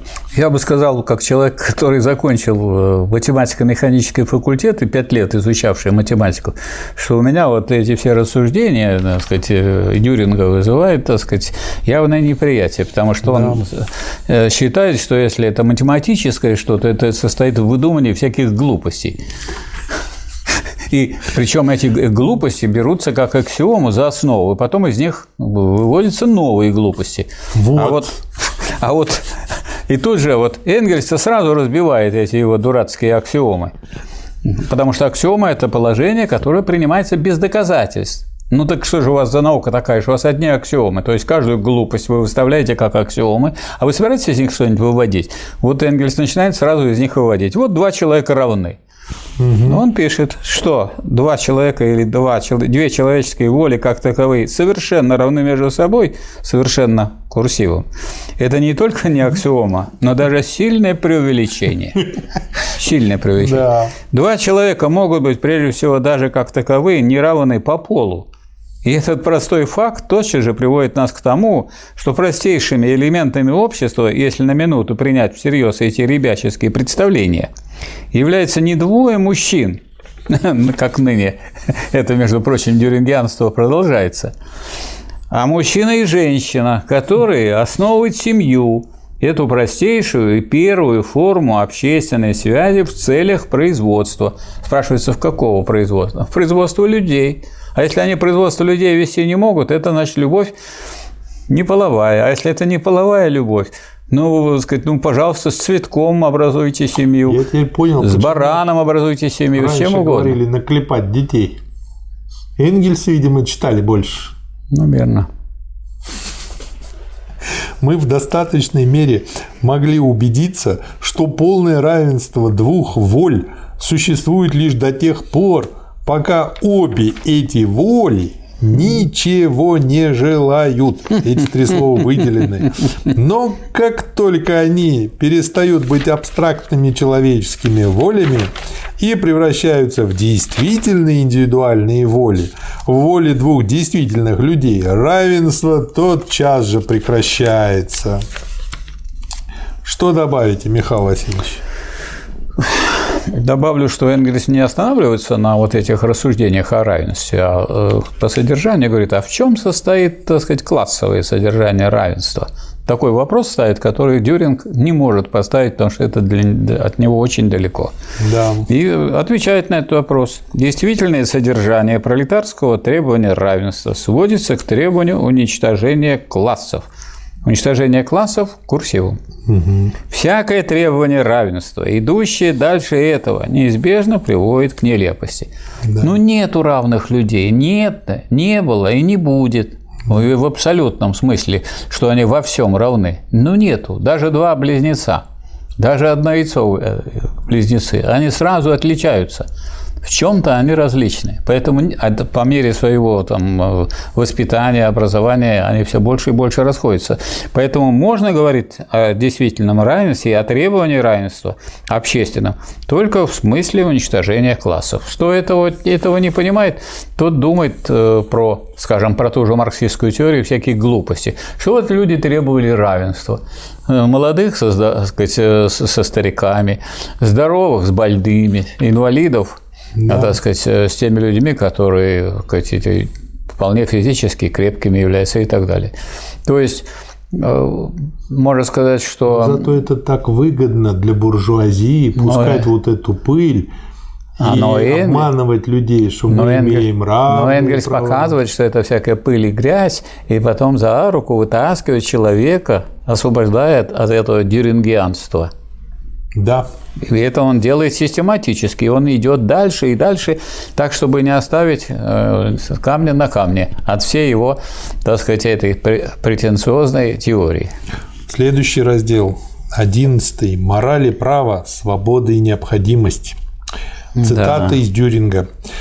Для политической и юридической области в основу высказанных в этом курсе принципов были положены углубленнейшие специальные занятия. Ну, а вы собираетесь спорить да. с этим. Но если углубленнейшие, то значит более углубленных нету. Почему? Есть еще наиуглубленнейшие. А, наиуглубленнейшие. Да. Вот не дошел до этого. Супер наиуглубленнейшие. Да. Поэтому необходимо исходить из того, что здесь дело идет о последовательном изложении результатов достигнутых в области юриспруденции и государствоведения. Моей первоначальной специальностью была как раз юриспруденция, и я посвятил ей не только обычные три года теоретической университетской подготовки. В течение трех последующих лет судебной практики я продолжал изучение этого предмета, причем мои занятия были направлены главным образом на углубление его научного содержания. Точно так же моя критика частно-правовых отношений и соответствующих юридических несуразностей не могла бы, конечно, выступить с такой же уверенностью, не будь у нее сознание, что ей известны все слабые стороны этой специальности так же хорошо, как ее сильные стороны. Дальше Маркс. Ой, Энгельс. Человек, имеющий основания так говорить о самом себе, должен заранее внушать к себе доверие, особенно в сравнении с и дальше, господином Марксом, изучавшим когда-то, по его собственному признанию, небрежные юридические науки. Я почему цитирую, я просто для себя пометил, э, вот как представляется гений и как представляется посредственность. Вот я так часто вижу абсолютно посредственных специалистов, э, которым дают там 10 минут на презентацию. И на они важничают. Они 8 минут рассказывают о том, где они учились, какой у него опыт, какой они крутой и так далее, так ничего и не говорят, а потом говорят о своих контактах, как с ними связаться. Вот вы вот не связываетесь с ними. То есть, по крайней мере, знаешь, куда точно звонить не, не надо. надо. Да. Это достижение. Да. Дальше он тут показывает примеры со Спинозой, с Лассалем, в общем, опять же, невероятное хвостовство своей юридической ученостью имеет под оплекой, в лучшем случае, самые заурядные профессиональные познания зауряднейшего старопрусского юриста.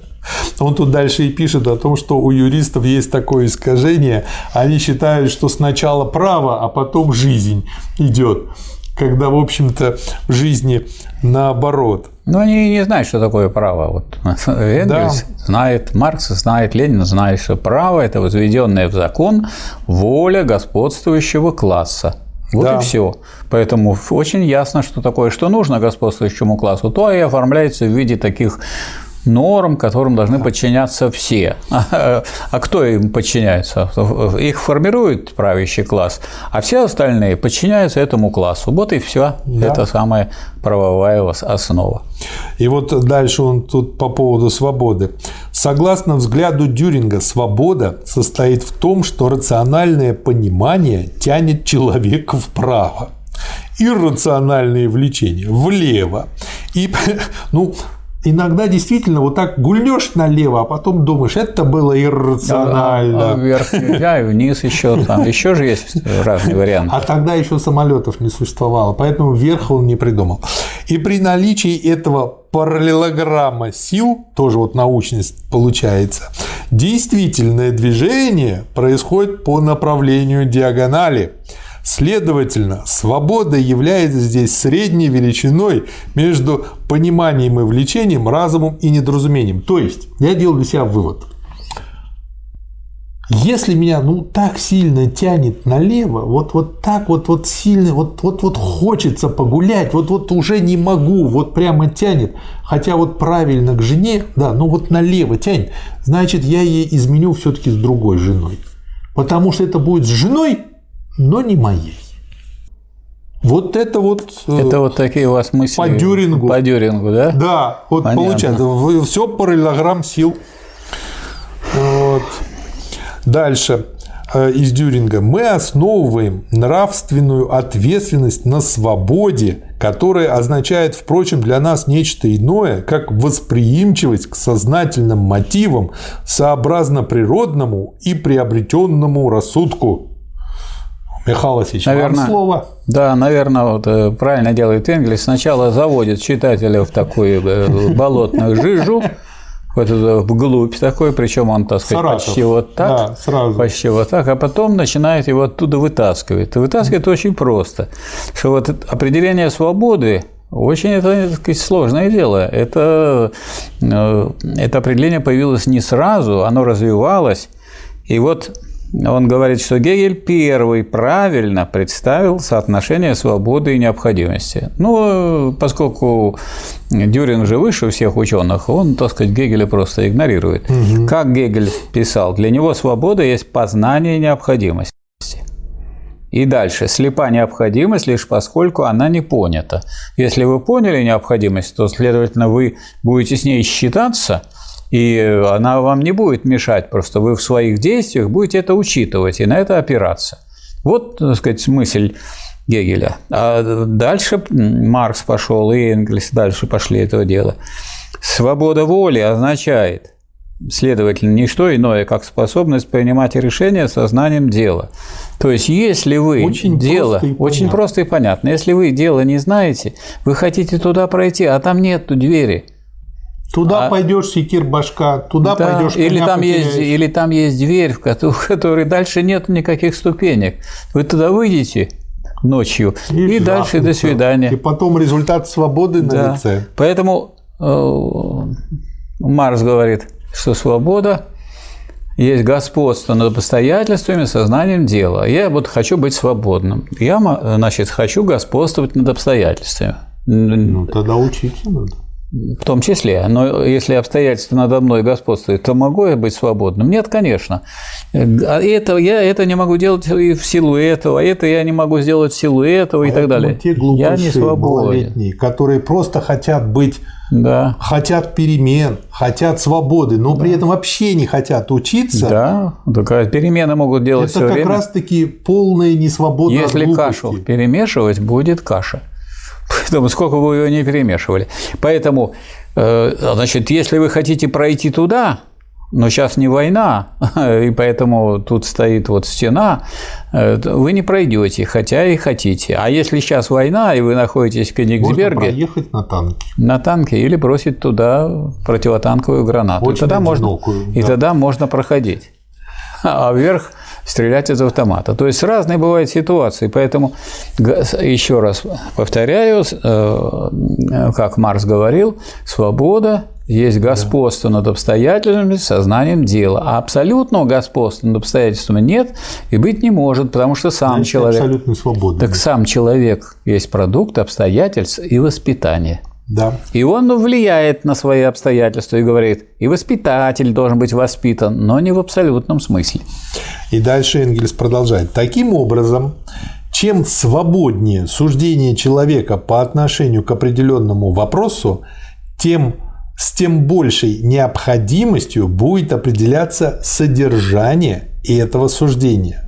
Тогда как неуверенность, имеющая в своей основе незнание и выбирающая как будто бы произвольно между... Вот очень хорошее слово на замену слова «свобода» в том понимании неверном. Произвольность между многими различными и противоречащими друг другу возможными решениями, тем самым доказывает свою несвободу, свою подчиненность тому предмету, ну, случаю, то бишь, который она как раз и должна была бы себе подчинить. Свобода действительно состоит в основанном на познании необходимости природы, господстве над нами самими и над внешней природой. В силу этого она по необходимости является продуктом исторического развития. развития.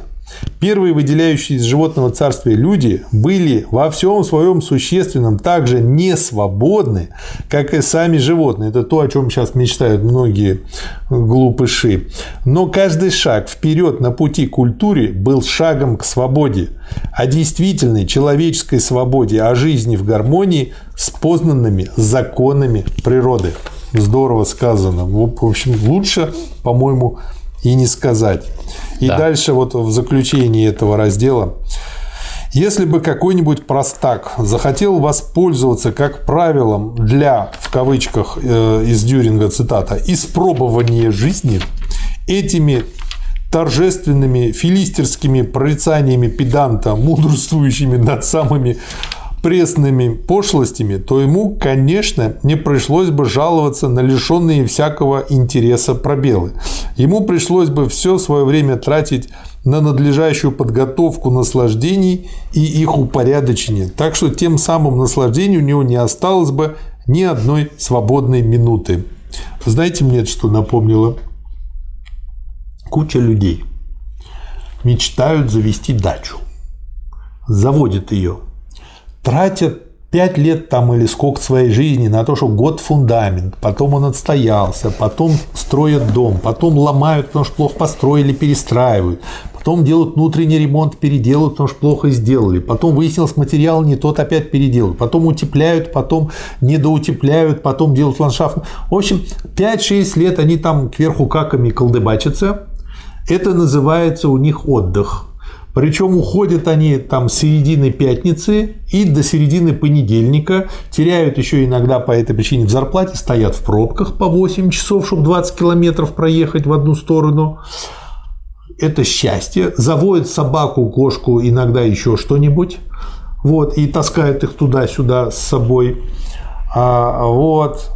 И вот это как раз хорошая иллюстрация. Если вот, вот эту глупость загружать себе в голову, вот так как белка в колесе верчишься в этой дурной бесконечности, да, и потом лет через 10 они все-таки эту дачу продают со словами, что слишком много на нее потратили время, а толку мало. Это у вас оптимистический взгляд, а я хочу угу. реалистический взгляд дать. Вот да. Кировский завод осваивал дачные участки на Мшинской.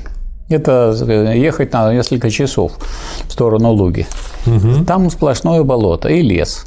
И да. вот в этом лесу сами, кто получил какой участок, кусок, он эти самые корчевал деревья. И вот одни корчуют, другие не корчуют, одни пытаются потом как-то поджигать, третьи, значит, э, тащат веревками и так далее. Ну, поскольку вот, ну, так сказать, я, мне пришлось помогать своему, угу. так сказать, родственнику, мужу моей сестры, мы там были, ночевали там и так далее. Он потом рассказывал. И сестра у меня работала, он на Кировском заводе работал, и сестра э, на Кировском заводе. Она говорит, приходит в понедельник, а там висят э, некрологи. Потому что кто-то лег спать, Докорчевал. а другой нет, корчевали другие. И с вашего участка на меня упало бревно. Соответствующий А. результат. Вот и все. И таких регулярно. Регулярно. Это то, что вы рассказали, это еще счастье. Ну да, это диалектика, а это то диалект, практика. а то практика.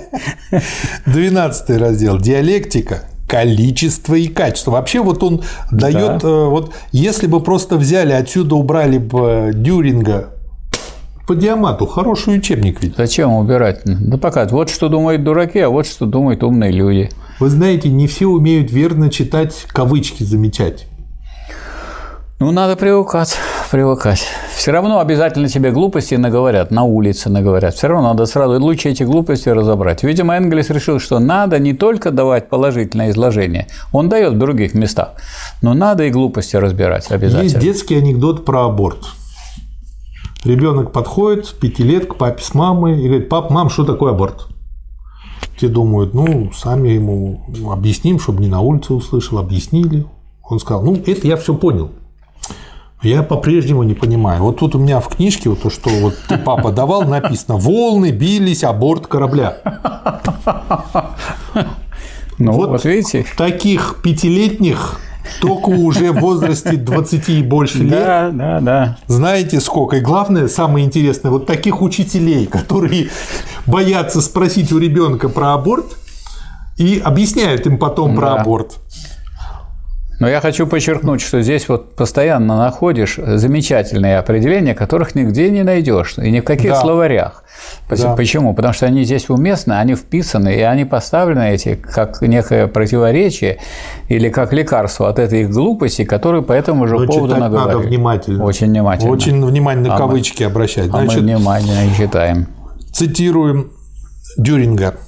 Первое и важнейшее положение об основных логических свойствах бытия касается откуда бытие про, ло- про логику узнал трудно сказать касается исключения противоречия Ну вот, Про- пожалуйста, диалектику исключили, все. Да, договорился. Ну, всё.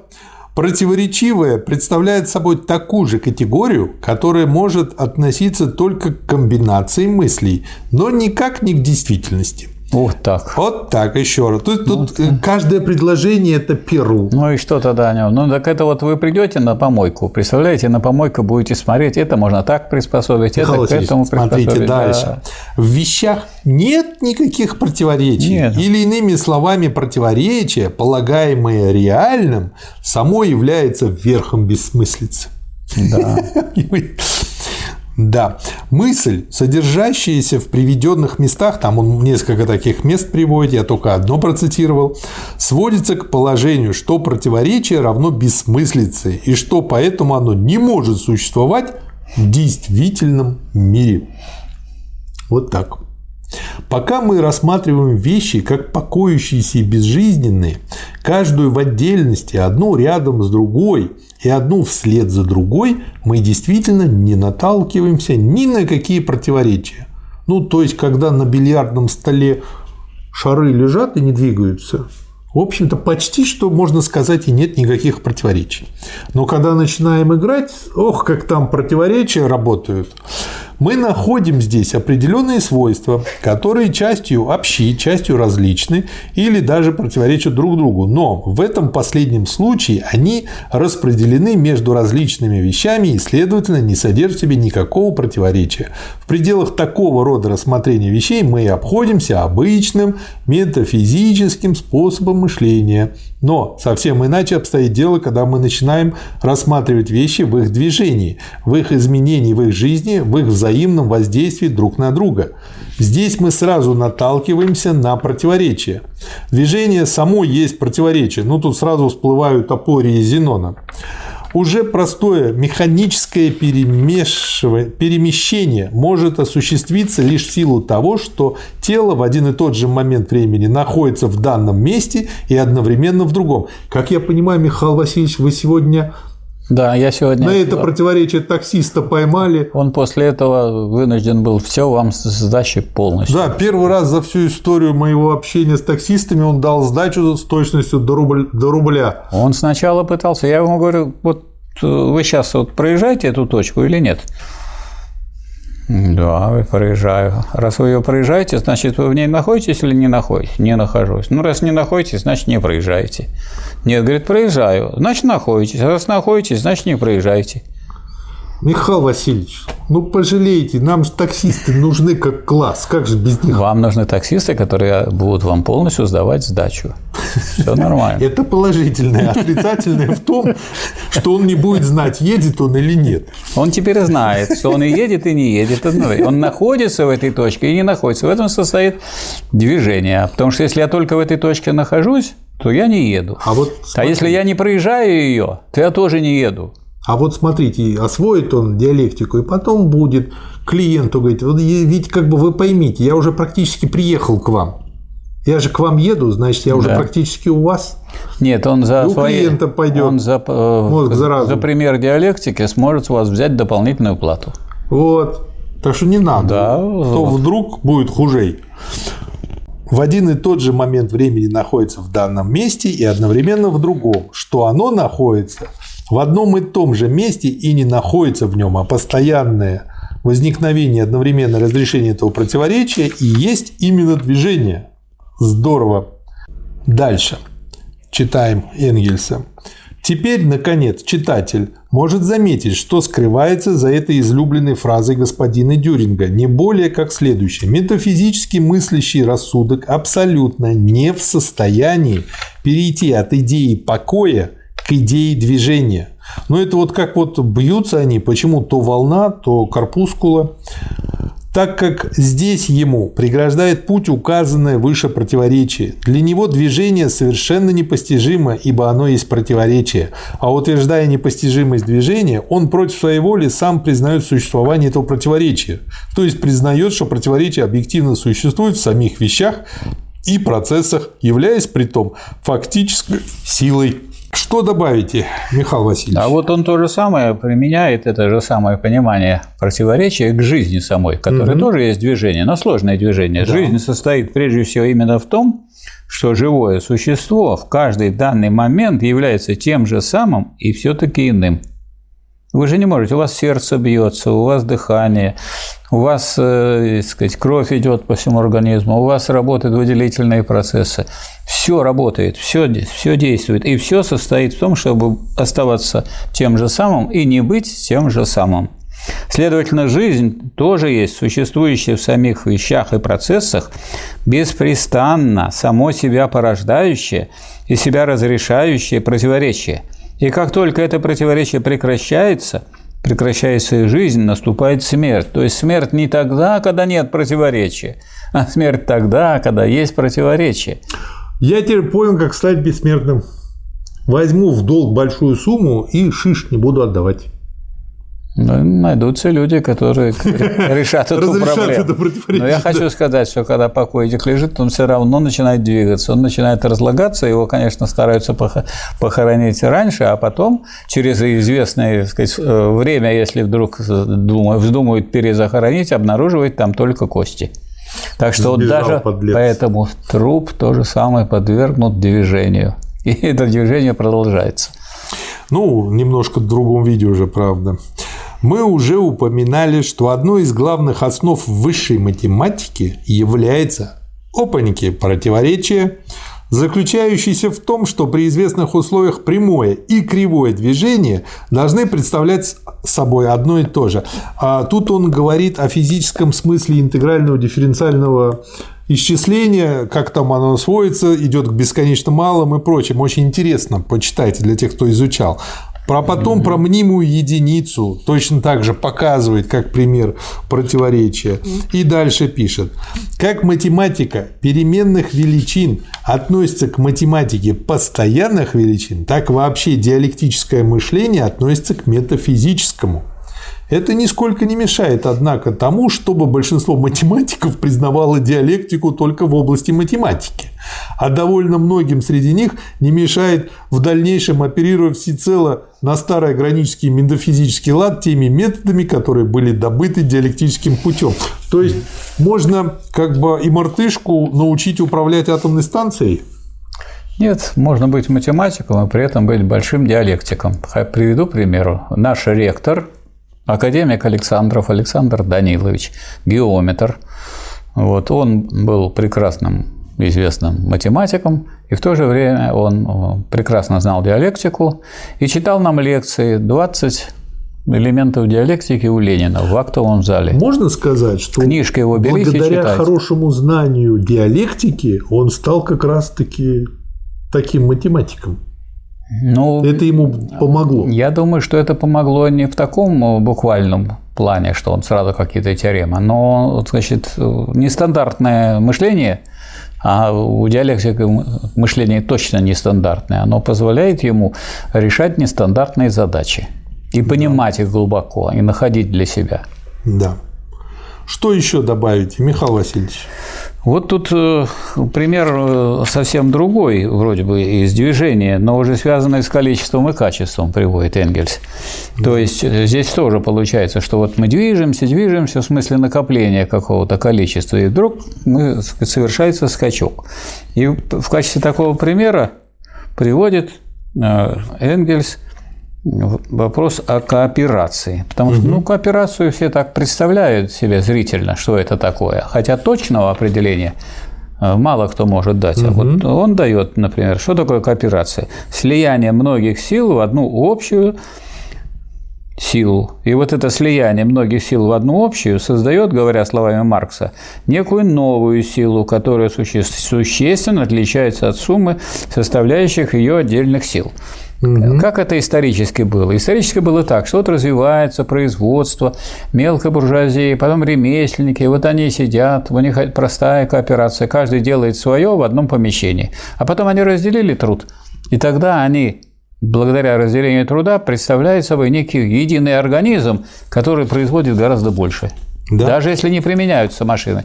И создается возможность для применения машин, потому что все производство разделено на всякие звенья и этапы, и можно каждую ее часть механизировать. А если при этом у вас есть взаимодействие, и э, требуется только соединить это дело, вы получите колоссальный рост э, производительности труда. Поэтому Маркс говорит, и Энгельс говорит, что это новая кооперация, новая производительная сила. То есть это та форма труда, при которой много лиц планомерно работают в одном или связанном, э, связанными между собой процессах производства. Вот если такое имеет место, это кооперация. Отсюда и фабрика. А с фабрики начинается капитализм. Да. Следующий раздел, 13 диалектика, отрицание отрицания. Да. Значит, что господин Дюринг пишет? Туманную уродливость представлений Маркса не может, впрочем, удивить того, кто знаком с тем, что можно сделать из такого научного материала, как гегелевская диалектика, или, лучше, какие нелепицы должны получиться из него. Для незнакомых с этими штуками скажу прямо – что первое отрицание играет у Гегеля роль заимствованного из катехизиса понятия грехопадения, а второе – роль высшего единства, ведущего к искуплению. На подобных сумасбродных аналогиях, заимствованных из области религии, конечно, никак нельзя основать логику фактов. Господин Маркс успокаивается на своей туманной идее об индивидуальной и в то же время общественной собственности и представляет своим адептам самим разрешить эту глубокомысленную диалектическую загадку. Михаил Васильевич, ну вот как такой бред можно нести? Ужас. Так говорит Можно по-другому Юрин. сказать. Если вы не знаете истину, то то, что вы несете, это бред. А как вот? А разве, но с другой стороны, разве истину так даже легко найти? поломанные часы, хоть иногда, но показывают точное время. Но они в таком качестве не нужны никому. Да. И поэтому они в этом Самое смысле главное, не потому что мы не знаем даже, когда они показывают это точное время, если у нас только такие часы. Да. Итак, Маркс не в состоянии доказать необходимость социальной революции, необходимость установления общей собственности на землю и на произведенные трудом средства производства, иначе как путем апелляции к гегелевскому отрицанию отрицания.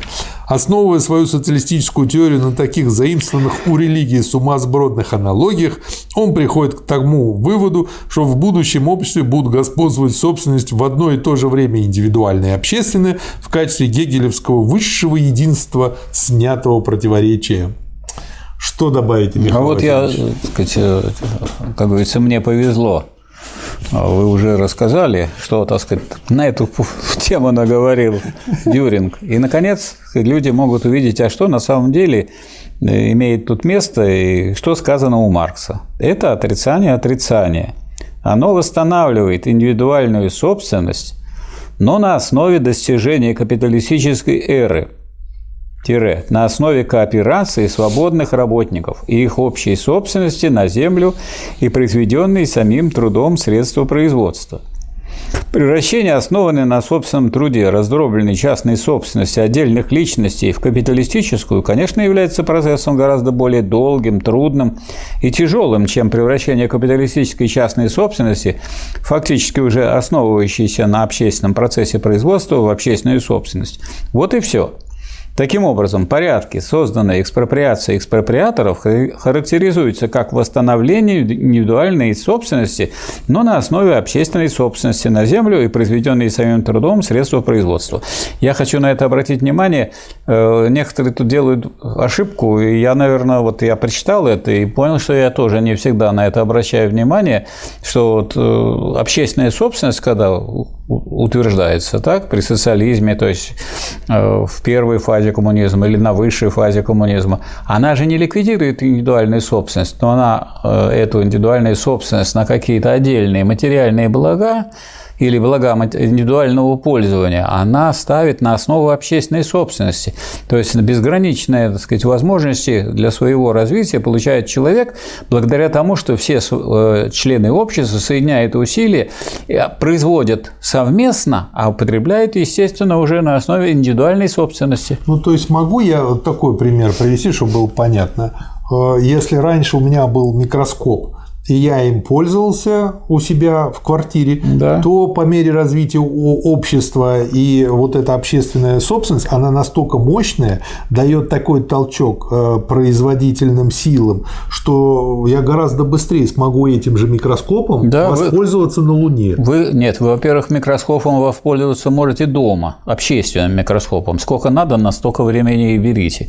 Я, например, в школе пользовался лыжами, которые мне выдавали, формой, которую мне выдавали и так далее. И, так сказать, каждый раз... Если я свой собственный когда-то мог бы сломать, и потом надо чинить, искать новое, и то ищите. если сломаешь тут... Принесите обломки. Отчитайся, принеси да, и, и получите. Другое. То есть, индивидуальная собственность на основе общественной собственности. Вот, как говорится, не исчезновение индивидуальной собственности, а индивидуальная собственность на какие-то блага, которые непосредственно человек потребляет, а не вместе с другими там, для каких-то более высоких э, каких-то целей, то она устанавливается делается, но на основе именно общей собственности, и поэтому получается колоссальный прогресс. Вот прямо написано так. Таким да. образом, порядки, созданные экспроприацией экспроприаторов, характеризуются как восстановление индивидуальной собственности, но на основе общественной собственности на землю и произведенные самим трудом средства производства. Для всякого, кто понимает немецкий язык, это означает, что общественная собственность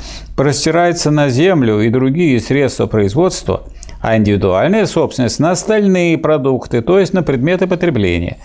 А чтобы дело было понятно даже шестилетним детям, Маркс на странице 56 предполагает союз свободных людей, работающих общими средствами производства и планомерно расходующих свои индивидуальные рабочие силы как одну общественную рабочую силу. То есть социалистически организованный союз и говорит, весь продукт труда союз свободных людей представляет собой общественный продукт. Часть этого продукта служит снова в качестве средства производства, она остается общественной, но другая часть потребляется в качестве жизненных средств членами союза, поэтому она должна быть распределена между ними.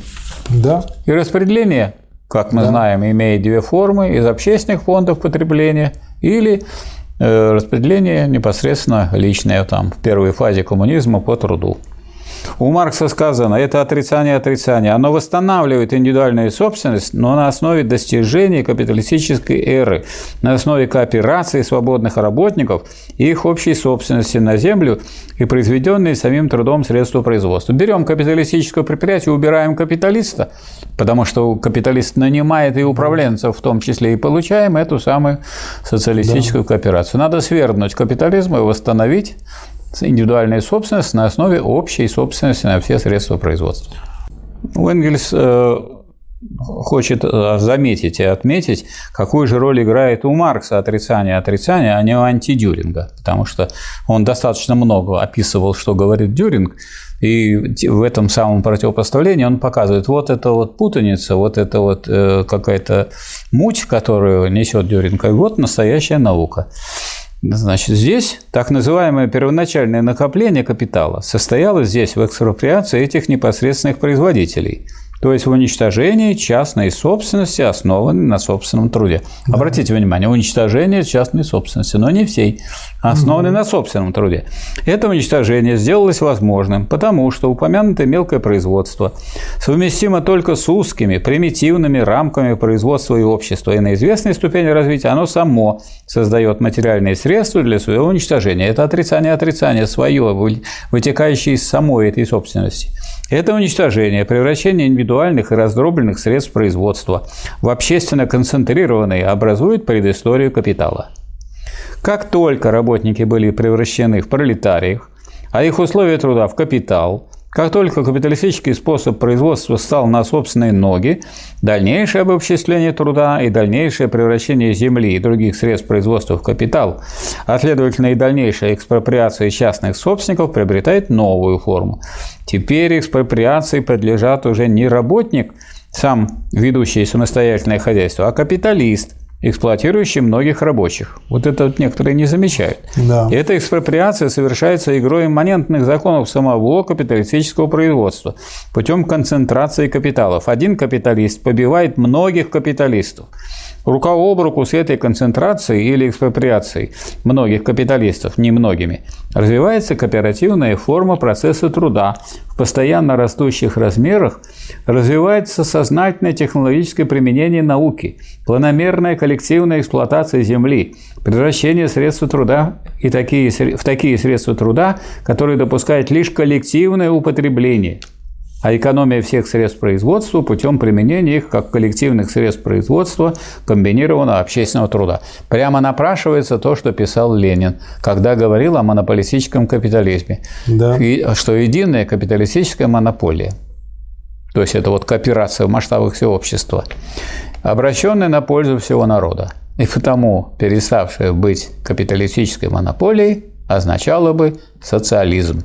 То есть социализм не выдуманное что-то, он не выскакивает, так сказать, из какой-нибудь только теории, а он, э, собственно говоря, рождается из тех материальных процессов, которые совершаются в капиталистическом производстве. Благодаря тому, что мы прочли Ленина и да. после этого читаем Маркса с Энгельса, мы видим, э, что он именно четко использовал их как основу. И вот дальше да. Энгельс пишет. Вместе с постоянно уменьшающимся числом магнатов капитала, которые узурпируют и монополизируют все выгоды этого процесса превращения, возрастает масса нищеты. Прямо про сегодняшний день. Угнетение, рабство, деградация, эксплуатация. Но вместе с тем растет и возмущение рабочего класса, который постоянно увеличивается по своей численности, который обучается, объединяется и организуется механизмом механизмом самого процесса капиталистического производства. Капитал становится оковами того способа производства, который вырос при нем и под, под ним. ним. Концентрация средств производства и обобществление труда достигают такого пункта, когда они становятся несовместимыми с их капиталистической оболочкой. Она взрывается, бьет час капиталистической частной собственности экспроприаторов, экспроприирует. Вот и, оно, отрицание, и дальше, отрицание, да. Да, и дальше он заканчивает цитата из Маркса. Капиталистический способ производства и присвоения, а следовательно и капиталистическая частная собственность есть первое отрицание индивидуальной частной собственности, основанной на собственном труде.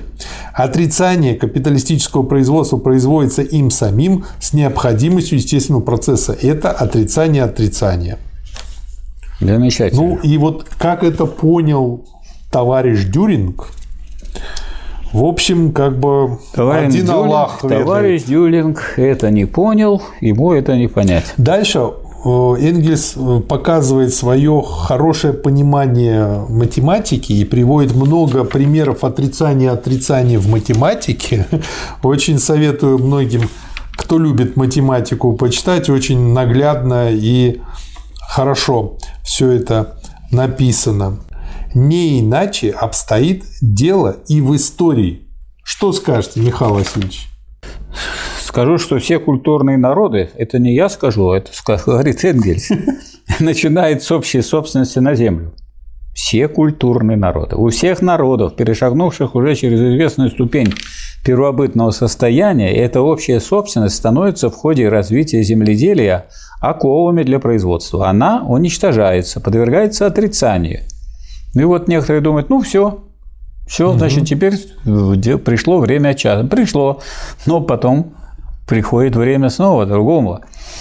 И после более или менее долгих промежуточных стадий превращается в частную собственность. Но на более высокой ступени развития земледелия, достигаемой благодаря самой же частной собственности на землю, частная собственность наоборот становится оковами для производства, как это наблюдается теперь и в мелком, и в крупном землевладении.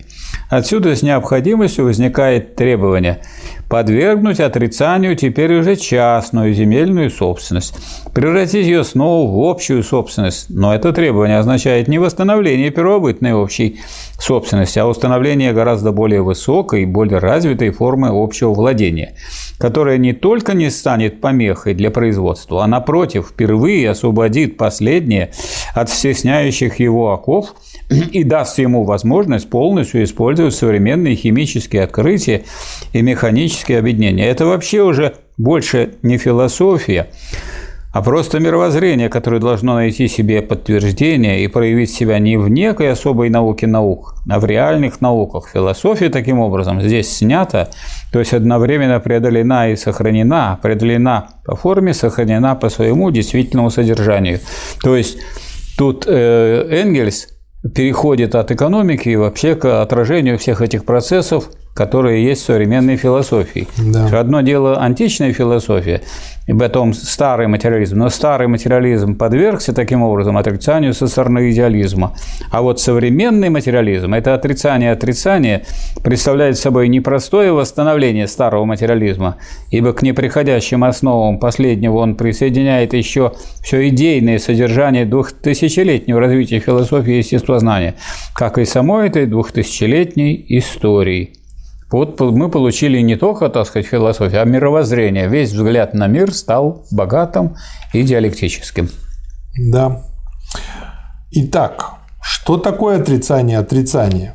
Наиболее общий и именно поэтому наиболее широко действующий и важный закон развития природы, истории мышления, закон, который, как мы видели, проявляется в животном, растительном царствах, геологии, математике, истории, философии, с которым вынужден, сам того не ведая, сообразовываться на свой лад даже господин Дюринг. Да. Что добавите, Михаил Васильевич? Здесь э, очень четко сформулирует э, Энгельс, что такое диалектика. Диалектика и есть не более как наука о всеобщих законах движения и развития природы, человеческого общества и мышления. То есть высказывается мысль о том, что диалектика это не наука только о движении мысли, и не наука только о развитии природы или человеческого общества, это всеобщее знание. Это всеобщее знание обо всем. Если вы хотите получить знание обо всем глубокое, надо изучать диалектику, чтобы видеть общую картину. А иначе вы берете какой-то кусочек, и у вас не то, что у вас неправильное знание, оно у вас правильное, но не полное, ущербное. Почему ущербное? Ну, потому что если вы берете кусочек, так сказать, какой-то э, действительного мира, то вы остальное не видите. А или видите неправильно. В последнее вот чаще всего. Вот я видел, как специалисты по какой-нибудь отрасли, они в своей отрасли, они прогрессивные, они революционеры. А поскольку они читают плохие книжки и плохие журналы, как правило, в которых излагается то, что относится к другим вещам, во всех этих э, специальностях они реакционеры. И получается так, вот здесь я ставлю плюс той области, где я специалист. А дальше минус, минус, минус, минус. И так почти у, у очень многих. Вот Очень такая картина. Поэтому плюсы. выбраться отсюда к тому, чтобы у вас было общее знание и крепкое общество, можно только через философию и через изучение диалектики. Да. И дальше он продолжает. Однако, вот э, мне очень понравилось, как он разобрал вот э, эту угу. э, одну распространенную ошибку. Однако нам могут возразить, осуществленное здесь отрицание не есть настоящее отрицание. Я отрицаю ячменное зерно. И в том случае, если я его размалываю, насекомое, если я его растаптываю, положительную величину альфа, если я ее вычеркиваю и так далее. Если я отрицаю положение роза есть роза, сказав роза не есть роза, и что получится из того, что я вновь стану отрицать это отрицание, говоря роза все-таки есть роза. Таковы действительно главные аргументы метафизиков против диалектики, вполне достойные ограниченности метафизического мышления. В диалектике отрицать не значит просто сказать «нет», или объявить вещь несуществующей или разрушить ее любым способом. Уже Спиноза говорит, что всякое ограничение или определение есть в то же время отрицание – и затем способ отрицания определяется здесь, во-первых, общий, а во-вторых, особой природой процесса. Я должен не только что-либо подвергнуть отрицанию, но и снова снять это отрицание. Следовательно, первое отрицание необходимо произвести таким образом, чтобы второе оставалось или стало возможным. Но как этого достигнуть? Это зависит от особой природы каждого отдельного случая. Если я размолол ячменное зерно или раздавил насекомое, то хотя я и совершил первый акт отрицания, но, но сделал невозможным второй. Да. Для каждого вида предметов, как и для каждого вида представлений и понятий, существует, следовательно, свой особый вид отрицания, какого именно, такого именно отрицания, что при этом получается развитие. В исчислении бесконечно малых отрицание происходит иначе, чем при получении положительных степеней из отрицательных корней. Поэтому приходится учиться, как и всему прочему, в общем, э, вот такое хорошее дополнение к этому отрицанию отрицанию. Да. И вот эта вот четкая взаимосвязь с, раз, с развитием, вот да. это для меня было новое. И э, утверждение о том, что диалектика и есть не более как наука о всеобщих законах движения и развития природы, человеческого общества и мышления. Да. Ясно, что при отрицании отрицания, сводящемуся к ребяческому занятию, попеременно ставить А и затем вычеркивать его, или попеременно утверждать о розе, что она есть роза и что она не есть роза, не получится не обнаружится ничего, кроме глупости того, кто предпринимает подобную скучную процедуру. И тем не менее метафизики хотели бы нас уверить в том, что раз мы желаем производить отрицание отрицания, то это надо делать именно в такой форме. Ну и дальше вот он заканчивает хорошим примером. Если же Дюринг, как всегда, Дюрингом заканчивает каждый раздел, как и начинает. Если же Дюринг намерен изгнать из мышления самую суть этого дела, то пусть он будет любезен и знать ее сначала из природы и истории и изобрести такую математику, где минус а умножить на минус а не дает а в квадрате, и где дифференцирование и интегрирование запрещены под страхом наказания. Да. 14 раздел. Заключение. Мы покончили с философией. Те фантазии о будущем, которые, кроме того, еще имеются в курсе, займут наше внимание при рассмотрении переворота, произведенного господином Дюрингом в области социализма. Что обещал нам господин Дюринг? Все. Что сдержал он из своих обещаний? Ничего. И в конце – и этот человек, расхваливающий свои фокусы и свои товары, под гром литавр и труп, не хуже самого заурядного базарного зазывалы, причем у него за громкими словами не скрывается ничего, ровным счетом ничего. Этот человек осмеливается называть шарлатанами таких людей, как Фихте, Шеллинг и Гегель, из которых даже наименее значительный все же гигант по сравнению с ним. И впрямь шарлатан. Только кто? Хороший вопрос. Да. Михаил Васильевич, мы сделали сегодня большое дело. Я думаю, нужно каждый отдел, вот следующий политэкономия, потом будет научный социализм, разобрать отдельно. Я думал, вы получится... предлагаете как накрыть стол и отметить. Да, отметить а надо три на... записи по антидюрингу, потому что это очень глубокая вещь, очень Конечно. фундаментальная, очень хорошо написанная. И просто, ну, я понимаю, что не все будут читать, вот, а нам нужны силы для того, чтобы это разбирать, и самое главное – время. Потому что если мы сегодня продолжим это, то мы просто как бы, наверное, в полночь только закончим. Дело не в том, что мы закончим, а в те товарищи, которые смотрят. Они, конечно, нас сказать, сидели но может получиться отрицание. Да, в виде храпа очень сильно. Нет, ну просто в виде того, что их положительное восприятие, когда это все-таки затягивается, может превратиться в отрицание. Дескать, интересно, но слишком много сразу. И вот чтобы это не была дурная бесконечность, а было отрицание содержания, да. вот, мы как бы сейчас поставим запятую, запятую точку запятой. Да, и продолжим в следующих записях разбор да. антидюринга. Да, потому что это, как говорил Ленин, это энциклопедия марксизма.